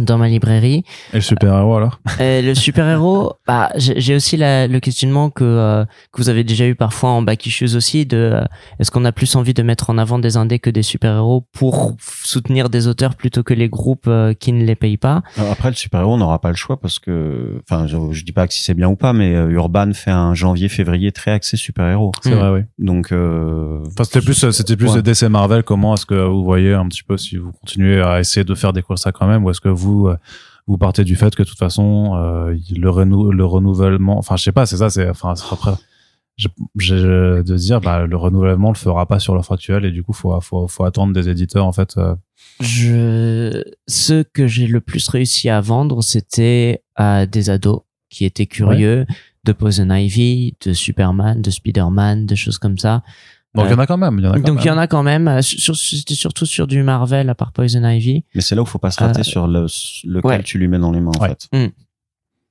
Et euh, donc c'était, euh, euh, je pense que avec les offres, parfois d'ailleurs de, de Marvel, avec euh, Miss Marvel et euh, Miles Morales, sont des bonnes portes d'entrée dans des univers euh, parce que ce sont des nouveaux personnages. Et donc il y a des choses comme ça qui peuvent être euh, plus euh, sur, sur le super héros. Moi, c'est comme ça que je que je vois l'entrée dans des choses Ouais. feuilletonnantes parce que peut-être que c'est encore l'âge où on a un, un intérêt pour des feuille- pour des choses feuilletonnantes. Ma grande difficulté, c'est de plus en plus de gens ne veulent pas de choses qui se suivent. ne Ouais, veulent- euh, et, que des histoires et- et complètes. ça en, en franco-belge aussi, hein, il y a un problème sur les, Complètement. sur les séries. Hein. complètement. Quand je dis le- oui, c'est en deux tomes ou c'est une intégrale, ah bah je préfère ça. Comme ça, Mm. je peux tout prendre d'un coup, etc. Mais ça c'est peut-être clairement un, un mode. euh, je me demande si le binge watching a pas habitué aussi les gens à ça en fait. Peut-être. clairement tu vois ce, ce genre de truc là. Hein, tu voulais encore ajouter quelque chose? On est good, bah très bien. Ça fait quand même deux heures de, de podcast, donc euh, c'est c'est une bonne discussion qu'on a eu. Il y a encore plein de points dont on pourrait débattre pendant des heures, discuter pendant des heures.